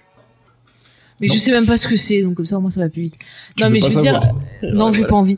Euh, mais voilà, moi, je veux dire que les gens qui viennent d'autres, euh, qui viennent d'autres endroits, qui ont envie de se mettre euh, à la BD, bah ouais, ils vont prendre une histoire en disant bah tiens ça ça me parle, c'est le genre de de truc que j'aime bien voir en général. Bah tiens qu'est-ce que ça peut donner en BD Donc c'est c'est une très bonne idée. Il faut faut pas être fermé et euh, bah ouais aller piocher dans le catalogue. Il y a de la SF, il y a plein de trucs. J'ai- il y a- Ils ont eu la la- l'intelligence de de d'éditer Kill Giant, euh, donc euh, rien que pour ça. Mm. Mais par, ça, ça par contre, que- vous voyez, là c'est typiquement un, un récit euh, qui, qui, à mon avis, s'il était par exemple adapté au cinéma, vu euh, toutes les polémiques qu'il y a maintenant pour strictement tout et rien, je pense que c'est un récit qui ferait polémique. Où euh, il y aurait des, des gens qui diraient que euh, que le récit il est trop, enfin, il est trop engagé politiquement, que les, les hommes sont tous. Je euh, pense pas. Je pense. Ah, je. Il y a des trucs pires que ça. Enfin, tu vois, je citais le film Aspect on You Grave, le, le, le remake. Euh, il est disponible sur Shadow si vous l'avez pas vu. Allez regarder, euh, c'est très gore. Il y a des Public choses euh, averti, hein. qui peuvent être, oui, c'est à public averti. Il y a des choses qui peuvent être justement très. Je crois que c'est surtout le 2 d'ailleurs. Mais le 1 est déjà pas mal, mais c'est pas mal engagé. Il y a des choses vraiment pas du tout politiquement correctes. Et euh, bah voilà, dans le circuit horreur, euh, vous pouvez le, le voir. Oui, c'est très. euh, Enfin, c'est. Je ne dirais pas ce qui se passe dedans, mais oui, c'est très choquant. Euh, mais c'est pas inintéressant. Il y a quelque chose derrière. C'est pas gratuit. Euh, je sais plus si c'est pas. Je sais plus qui c'est qui en avait parlé sur une chaîne YouTube.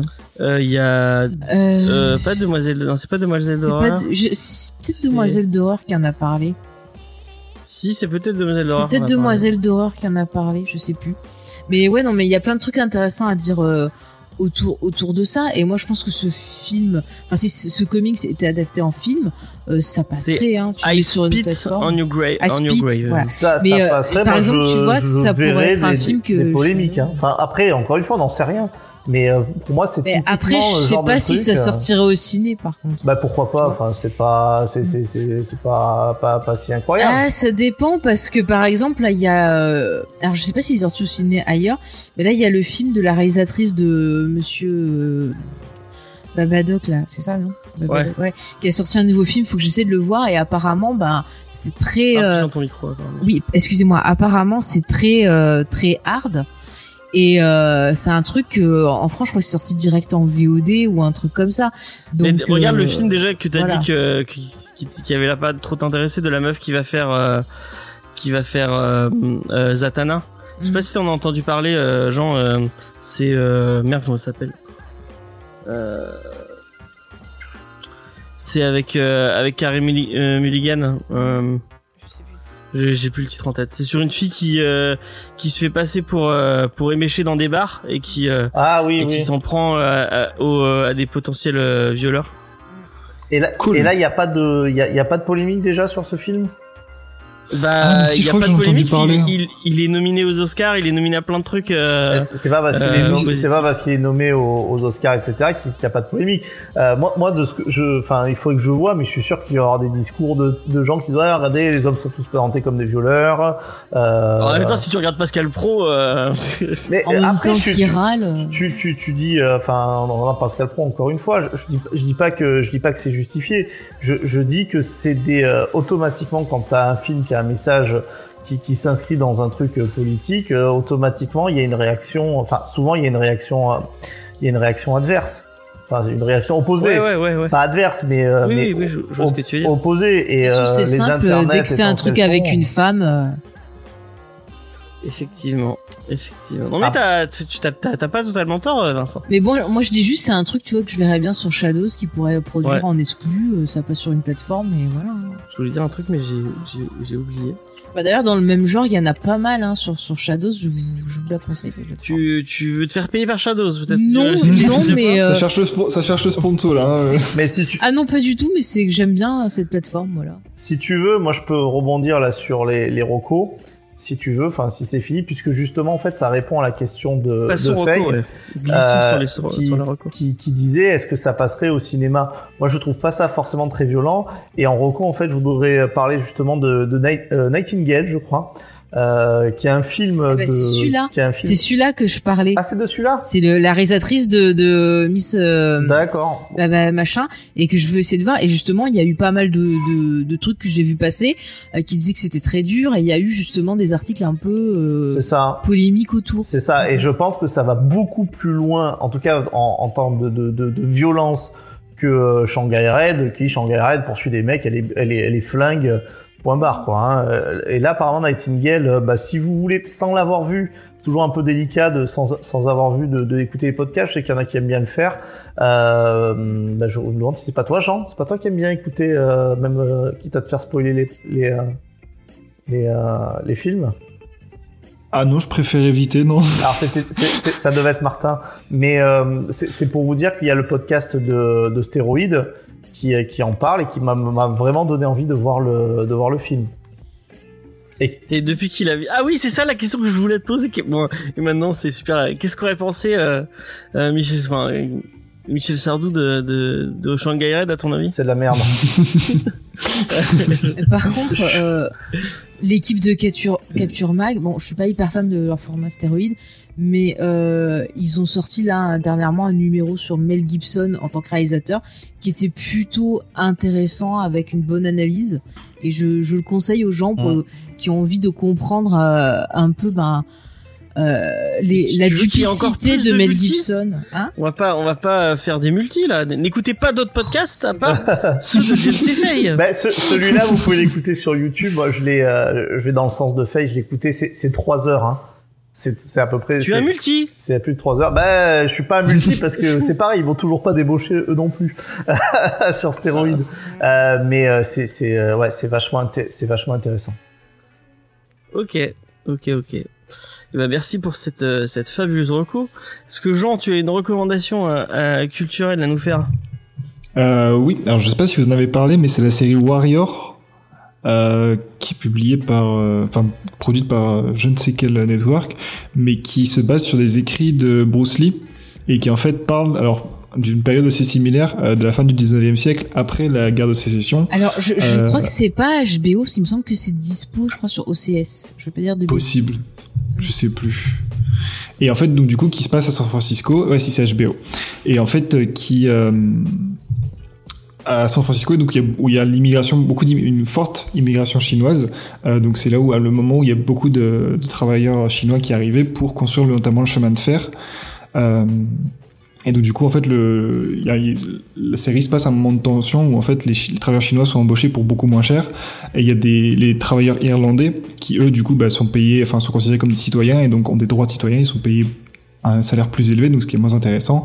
Et donc il y a tout ce euh, on suit un, donc on suit un un, un, homme chinois qui donc un homme qui vient de Chine mais qui aussi enfin qui est mais enfin qui est fils de d'un américain je crois et donc du coup parle anglais et donc qui est un Ouais, peu c'est ça, il joue- est métis, si je me rappelle bien. c'est ça et qui du coup joue enfin je, je joue un peu les deux mondes et euh, et donc c'est assez intéressant parce que donc euh, c'est une période qui est pas forcément ultra connue donc c'est le mélange voilà entre les cowboys et les arts martiaux euh, puis c'est voilà le- les tensions raciales qui peuvent y avoir euh, c'est aussi une super série d'arts martiaux euh, le l'acteur principal enfin il y a beaucoup des, des acteurs principaux qui sont euh, des artistes martiaux euh, confirmés et, c'est vraiment très bien filmé c'est basé sur les écrits de Bruce Lee la fille de Bruce Lee est productrice euh, et c'est vraiment très très intéressant. Il y a que deux saisons qui font 10 épisodes chacune, je crois. Euh, ça n'a pas été renouvelé là, je crois. Euh, il me semble que j'ai vu passer Je une sais pas. comme quoi c'était renouvelé.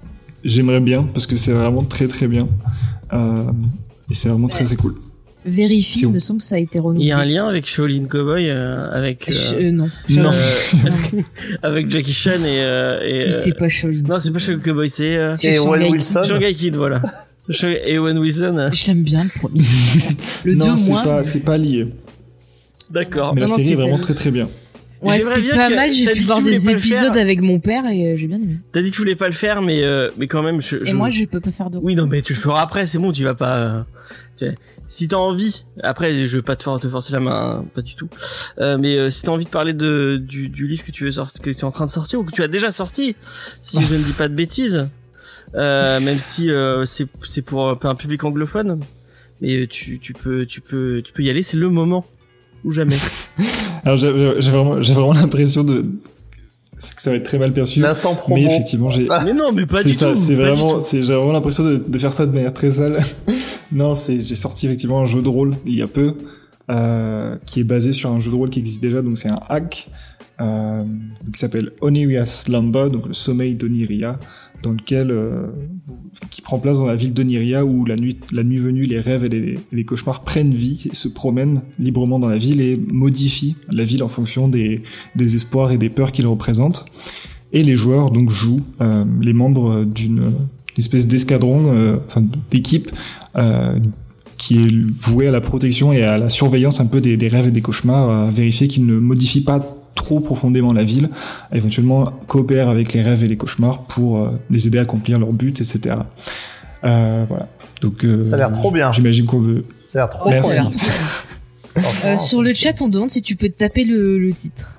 Je vais Et du coup, c'est jouable sans, euh, sans- enfin, euh, euh, juste avec ton livre, on peut, on peut C'est directement jouable jouer. tout euh. seul. euh, voilà, c'était fait au début, j'avais pas du tout prévu ça, mais c'est devenu un, un jeu à part entière. Et c'est jouable avec le, le livre euh, seul. Ok. Et t'as un site web où on retrouve tous les. euh, Alors j'ai, j'ai- c'est disponible sur Itch.io et sur euh, Drive-Thru RPG pour ceux qui, euh, qui, qui jouent au jeu de rôle. c'est- Peut-être ça vous parlera. Je vais vous mettre le lien si vous voulez. Oui, vas-y, Ouais, mets-le vas-y. sur le chat. On le mettra dans la description pour les gens qui l'écoutent. euh. Tu feras un fonderie un jour, du coup, pour, pour ton jeu? Peut-être si, j'a- si j'arrive à me à être euh, comment dire à me dévouer euh, Ouais. à, le, au co- à coder ça. Bah, en tout cas, ça- le, le- le pitch, je trouve ça super sympa. Vraiment, je te le dis.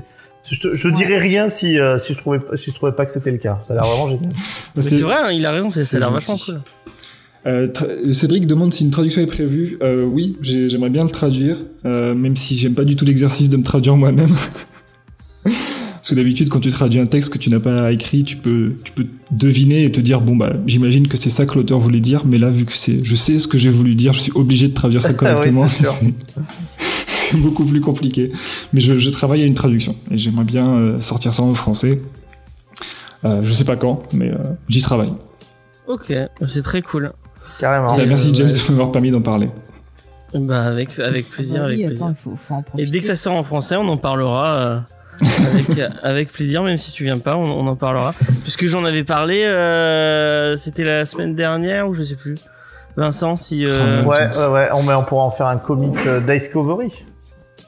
Ah ouais, avec plaisir si tu Oh veux. là là là là Excellent, excellent euh, titre.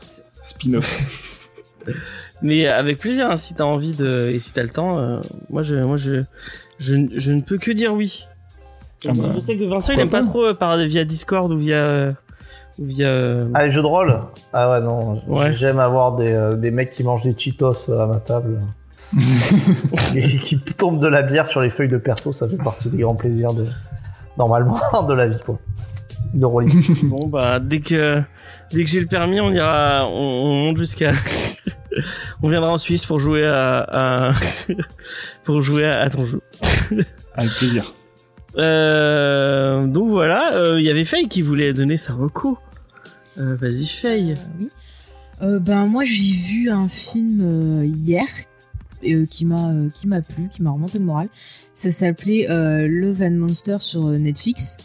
Et je trouve que c'est un truc que vous pouvez regarder en, famille. Ça se passe dans un monde où il y a une météorite qui est arrivée. Et en fait, il y a tous les pays qui se sont unis pour essayer de la, la bousiller avant qu'elle touche la Terre. Et euh, en fait, en, en la bousillant, ça a relâché sur Terre. euh, Parle bien ton micro. Pardon, ça a relâché sur Terre. Vous m'entendez là? Oui. Ça a Oui. relâché sur Terre, voilà, des, des petits trucs. Et en fait, euh, ça a fait que tous les insectes euh, sont devenus hyper géants. Et ils ont pris en quelque sorte ben, le, le contrôle de, de la planète. Et euh, on suit en fait un gars qui nous explique un peu tout l'univers au début. Et on apprend ben, que les, les survivants vivent dans des bunkers et essayent de survivre tant bien que mal. Et lui, en fait, ce, ce gars, ça fait euh, plus de 7 ans qu'il a plus revu euh, la fille dont il était amoureux. Et en fait, un jour, il arrive à la retrouver via la radio et il décide sur un coup de tête ben, de traverser euh, plus de 150 euh, kilomètres. Enfin, je sais plus. Enfin, il y a une, une grosse. Enfin, il y a pas mal de kilomètres pour essayer de la retrouver. Et en fait, j'ai j'ai beaucoup aimé parce qu'il y a tout un côté euh, initiatique, il y a tout un côté sur euh, le fait ben de d'avoir tellement peur euh, ben qu'on en oublie de vivre. Il y a des histoires sur les traumas. Euh, bon voilà, il y a des histoires sur les amours de jeunesse. Mais c'est vraiment un truc, franchement, euh, il y a plein de, il y a de la bonne humeur, euh, il y a de l'humour. euh, moi, franchement, j'ai passé un bon moment devant. Euh, Il y a des instants un peu poétiques aussi, et, et voilà. Après, Est-ce que ça fait euh, pas bah, trop les peur insectes. Parce que moi, ma fille. Oui, je, vois le message. Mais Cédric le dit, mais ma fille aussi a voulu le voir et euh, je crois que euh, la scène du dès la scène du bunker, en fait, elle a eu peur. Enfin, elle a commencé à avoir un peu peur de ce qui s'est passé. On l'a arrêté. Bah, mais je vaut le dirais coup pas les, les tout petits. Je dirais pas les tout petits parce que les insectes ils sont quand même assez gros et puis des fois bon bah voilà quand il les tue ça explose et compagnie. Mais bon si genre vous avez euh, des, des enfants je sais pas de à partir de 10 10 ans 11 ans moi je pense que ça passe hein. Vous parlez à quelqu'un qui a regardé Alien à 11 ans. Donc euh... Ouh. Très gentil cet alien bon. Voilà quoi. Après ça dépend comme toujours la sensibilité de votre enfant. Si vous avez un enfant euh, qui est très sensible, bah lui montrez pas. Après si vous avez un enfant que vous voyez qui supporte pas mal de choses, bah vous pouvez y aller. Je pense que en fait, c'est- c'est- moi je vais pas donner de conseils parce que j'ai pas d'enfant, mais je pense que chaque enfant est différent et que certains vont être hyper sensibles et avoir peur et d'autres vont euh, euh, s'en foutre. Donc c'est à vous de juger aussi par rapport à vos enfants. Mais moi voilà, j'ai passé un, un bon moment et j'espère qu'il y aura une suite. Ok. Moi c'était Angel. Non. Oui, l'exorciste à 10 ans, ça passe. Hein, ouais. Après il y a des gens qui sont- il y a des gamins qui sont perturbés dès la. On discutait Voilà. avec Diane, elle s'est fait mordre euh, par un gamin euh, euh, ce matin. apparemment. Eh ben, il faut le mordre en retour, comme ça, il comprend ce que ça fait, et puis voilà. C'est parce que c'est comme les Ah, c'est comme les animaux, les enfants, ils ont senti que Diane elle les aimait pas. Ils ont senti la La peur. pauvre, elle est babysitter, elle se fait mordre, elle a, elle a, elle a rien demandé. Enfin, Mm. Euh, donc voilà. Euh, ah oui, moi j'ai ma Marocco. Moi je vous Bah d'un manga que, que j'ai eu la chance d'acheter euh, chez Arg il y a un moment déjà, euh, mais je vous crois que je vous en avais pas parlé. Ça s'appelle Search and Destroy. Euh, comme je fais très bien mon travail.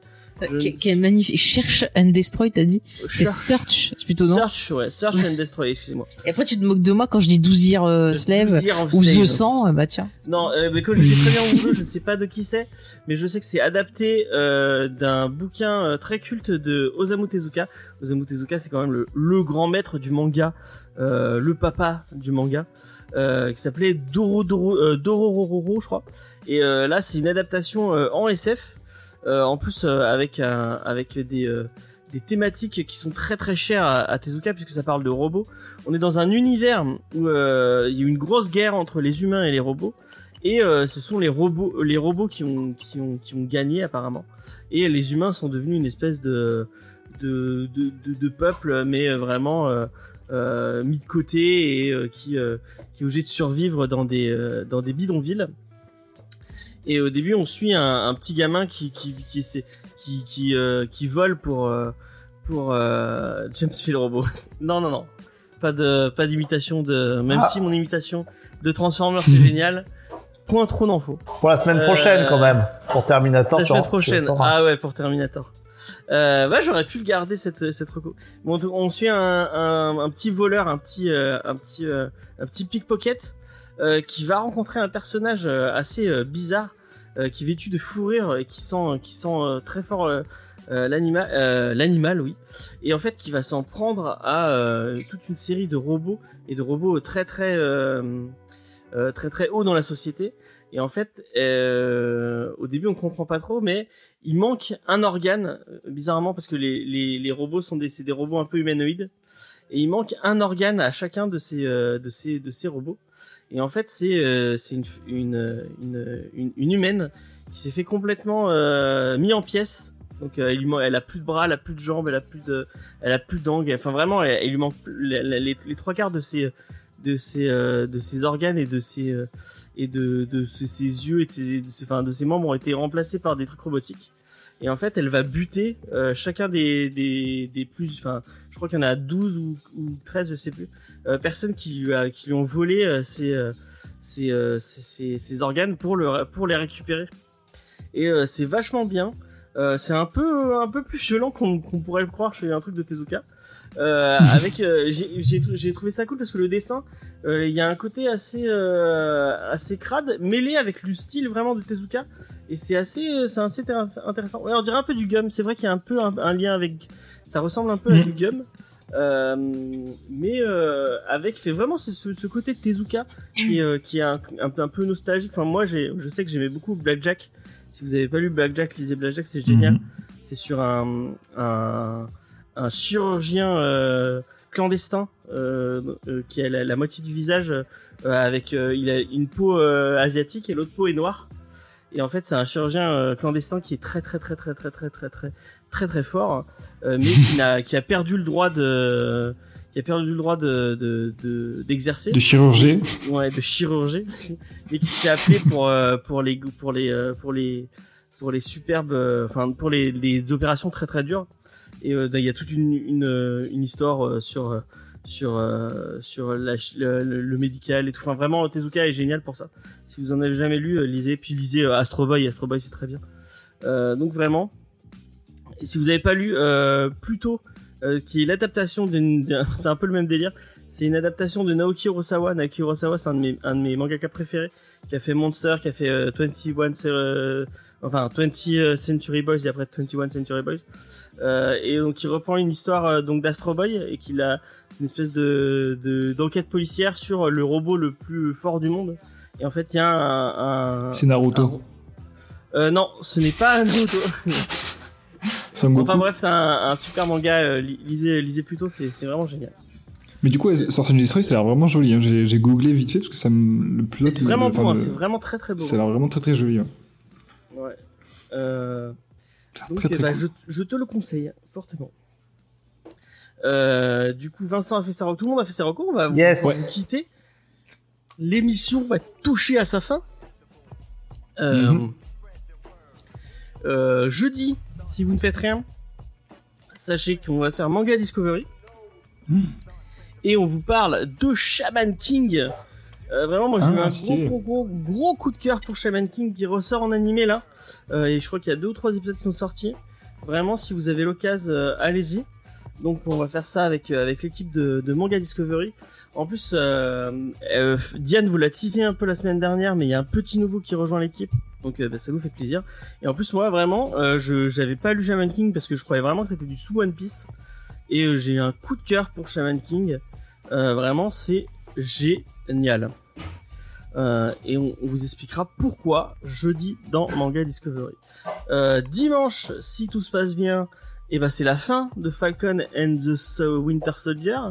On va pouvoir en parler en long, en large et en travers. Lundi, il y a un il y a un geek en série si je ne dis pas de bêtises. Est-ce qu'on tease le, le thème? Non, on ne tease pas le thème. Donc vous, vous découvrirez lundi. Et, et la semaine prochaine, de quoi qu'est-ce qu'on parle? On vous parle, comme je vous l'ai dit en début, de Terminator le jour d'après. Et en plus, on a un super invité, euh, puisque... Ah bah si, il a dit oui, euh... Attends, t'as pas fait l'émission encore. mais moi je le dis. Euh, on va voir Draven. Bah voilà, Euh. il viendra pas. même. Là, il est invité en tout cas. Ouais, c'est vrai que les, les, les annonces euh, sont souvent suivies d'une déception euh, du type euh, j'ai la gastro, je peux pas venir. euh, ah, j'avais oublié. Non, mais lui, il est- lui, c'est quelqu'un de sûr. À mon avis, en plus, il avait l'air, il avait l'air très motivé de parler de, de Terminator. On a déjà fait une émission euh, pour les gens qui ne le connaîtraient pas, Draven. On a fait deux émissions, une double émission sur euh, sur Terminator avec lui, puisqu'on a fait un geek en série sur Sarah Connor Chronicle euh, sur Terminator.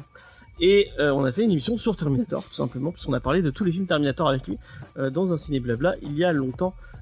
N'hésitez pas à l'écouter, l'émission est très très bien. Et en plus, petit petit bonus, euh, normalement Diane, qui n'a jamais vu aucun Terminator, oui c'est possible de ne jamais avoir vu Terminator, euh, va regarder vendredi son premier Terminator. Comme ça, elle pourra vous donner son avis en, di- en direct. Est-ce qu'elle a aimé Terminator? Est-ce qu'elle n'a pas aimé Terminator? Si elle n'a pas aimé, elle sera virée en direct. Oh, c'est pas cool parce qu'elle elle est consciencieuse, elle fait bien ses devoirs. Elle- ce soir, tu m'as dit qu'elle euh, elle regardait Avengeur, après Ouais, Terminator. Elle est dévouée. hein. Elle est dévouée, bien sûr. Bon, elle a eu un micro Mais gratuit. après, hein, donc, pourquoi euh, se moquer des gens qui n'ont pas vu des films? Au contraire, si non, elle les découvre, c'est bien. pas. Mais c'est un truc que je vois content. souvent sur Twitter, les gens qui se moquent d'autres gens parce qu'ils ont pas Le vu. euh, premier à films. merveiller. Mais, mais Cédric, heureusement que tu n'es plus dans l'émission, tu serais déjà viré. Euh, vraiment, le meilleur. Ouais. Terminator, c'est un de mes films préférés. Je fais partie des rares qui préfèrent le, le premier au, au, au- au second, euh, justement pour ce, Ah, moi aussi. ce côté euh, com- Moi aussi. combat perdu d'avance entre l'humain et le robot. euh, je- je- je- Moi, je trouve que le plus grave, c'est quand même euh, Kyle Reese. hein. Je, je vous renvoie à l'émission, vous saurez pourquoi je trouve que cette histoire est zarbi entre Ah oui, lui et Sarah Connor. Qui, qui disait que c'était une des plus belles histoires d'amour. Mais c'est la plus belle coup d'un soir. euh, Non, mais c'est surtout qu'il est creepy. Enfin, je vous renvoie. Le, le mec, il a passé sa vie à s'asti- à s'astiquer en regardant la photo. en plus, il arrive, il chope un pantalon à SDF qui a l'air plein de merde. Et Vincent, t'imagines, il y a un mec qui vient te voir qui fait Regarde, c'est la photo de ma mère.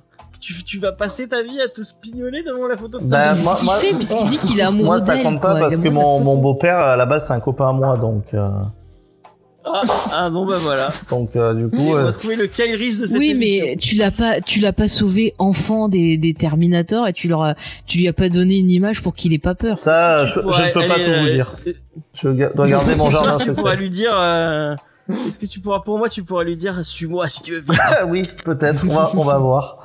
Ah, peut-être qu'on a sauvé le, on a sauvé le continuum espace-temps. Hein. On savait rien. Ah bah peut-être, peut-être. Enfin, moi, je vous renvoie à l'émission pour entendre bien Mais de façon FX, détaillée. Mais non, les FX sont pas vie. Le moment où et j'ai eu la même conversation avec Charlie de Egg euh, euh, cet après-midi. Le moment où il s'enlève l'œil, mais, oh, mais- Ah, oh, Ça a un peu vieilli quand même Oh cet non. effet, mais ça reste quand même très sympathique. Il y a Ah ouais des jeux. De toute façon, moi je dirais jamais assez. Les effets pratiques vieillissent beaucoup mieux que les effets numériques, ça c'est sûr. Même si quand même Terminator tu n'as 2 pas à te désabonner du reste, euh, quand même, euh, merci. Tu es sur Comedy Discovery là. Mm, mm. Non mais je disais sur le 2 même si c'est des effets qu'il y a des effets numériques employés sur le 2 je trouve qu'ils vieillissent plutôt bien mais bon c'est James Cameron c'est pas euh, mais vraiment, côté, pas le, je n'ai pas, je n'ai pas le public que je mérite. Non, mais de- de- de- je, je, je pense qu'on peut tous accepter, puisque on n'a pas 15 ans, euh, que les que les gens en fait aient une opinion différente de la nôtre. Sans- Ah oui moi tant qu'on m'empêche pas de moi tant qu'on m'empêche oui. pas de Ouais, genre, je sais pas, je m'en je fiche sais pas hein. ce que t'en penses, mais à mon avis, euh, ça, ça peut le faire. Ah moi, je sais pas qui choisirait entre Linda Hamilton de Terminator 1 et, et Sigourney Weaver. Ah, moi j'aime les deux voilà Sigourney. Weaver à 100%. Il y a zéro Ah ouais hésitation. Ah ouais, grave. Mais- ah mais Ah, mais quand non, même Linda Linda Hamilton elle a été mère dans le pic de Dante Et vous, vous, Ah. vous voyez, enfin le pic de Dante, ouais, c'est vrai que c'est c'est un peu la référence du film euh, catastrophe. Euh, mais moi j'avoue que je préfère Volcano qui était sorti la même année J'ai une préférence pour Volcano. Vous, par- vous parliez des euh, vous parliez des personnages féminins tout à l'heure et on disait euh, bah, dès qu'il y a un personnage féminin en protagoniste, c'est sujet un petit peu à polémique. Alors soit ça n'est jamais arrivé parce que Internet n'existait pas à l'époque ou pas vraiment pour Terminator 2, soit euh, il y a vraiment un consensus qui fait que par exemple dans les personnages de femmes fortes, que ça soit Sarah Connor ou Ripley, là il n'y a jamais eu le moindre débat sur ces deux personnages qui sont mais Alors, tellement bien euh, développés. Va sur Allociné. Va sur Allociné. euh, faut- mais, euh, Ah ouais Ah oui, oui, parce oui. que Internet n'était pas oui, aussi oui, développé. Oui, j'ai que- vu passer des articles qui disaient que Ripley c'était un peu une euh, comment dirais-je une emmerdeuse et qu'elle cassait les pieds à tout le monde. Euh, j'ai vu passer un truc comme quoi euh, les gens qui disaient que Sarah Connor était une héroïne, c'était des conneries, qu'en gros elle pouvait rien faire toute seule et qu'elle le plombait, que compagnie. Ah bon Donc, euh, Ah d'accord. Il y en a, hein. il y en a, ah il y en Ah, a, je y en a. pensais que c'était le consensus euh, vraiment euh, strictement parfait, quoi. Non. Ah non, il y en a qui Il y a toujours eu des cons. ouais. Ah oui, bah ça. Ah ouais.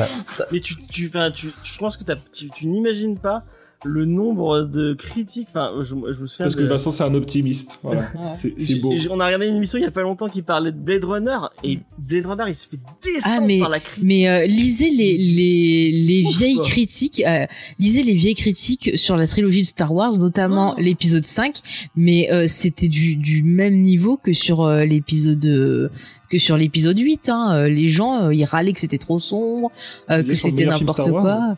Ouais ouais.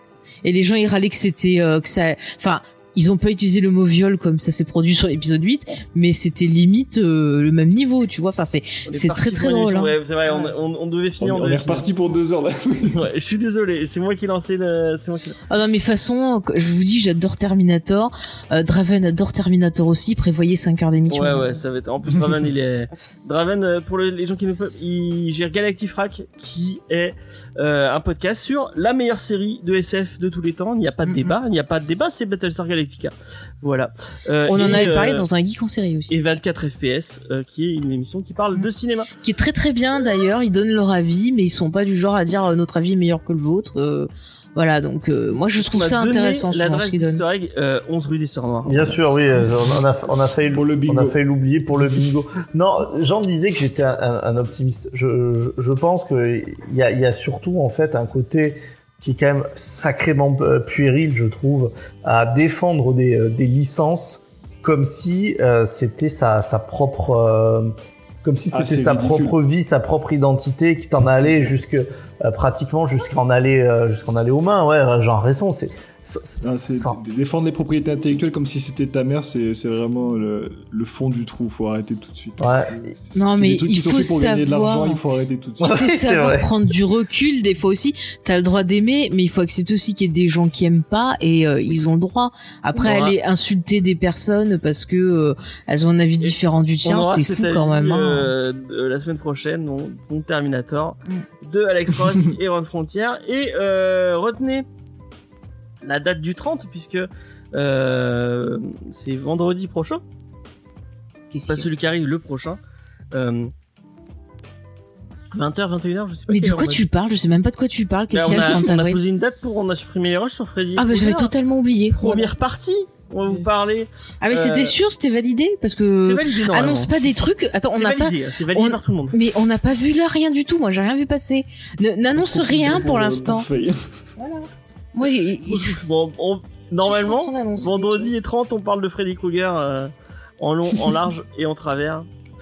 Et, euh, et ça voilà. va pas se faire maintenant que tu l'as dit. Ça, Ça fait- ça fait ça fait deux émissions que je l'annonce, hein, hein. mais bon, c'est pas grave. Euh, bon, allez, on va vous laisser. Euh, euh, on va faire un petit raid. Ah, le, le, le, le, comment?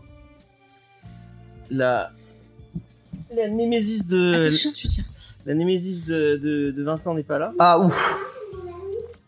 Mais c'est bizarre parce qu'on n'a pas eu. euh, euh, ah, on, a, on a eu XP toute l'émission. Ouais. Non, il est parti parce qu'il était extrêmement fatigué, le pauvre, et il l'a dit, et voilà. Donc Je vous envoie d'aller se chez- coucher. chez les Nordati, les Nordavif euh, qui font euh, qui font du. Euh, soyez sympa avec Donatien puisque c'est Donatien qui est tout seul qui joue à Subnautica. Sub euh, Subnautica, excusez-moi. Euh, Qu'est-ce qu'on pourrait lui dire? Jean, est-ce que t'as une, euh, une une idée? Euh, tu, La tu musique prends un de peu de cours, James. La, mu- la musique de Terminator. Euh, ouais, dites-lui, euh, que qu'il faut qui qu'il choisisse entre Linda Hamilton et euh, Sigourney Weaver et que c'est un choix très très dur.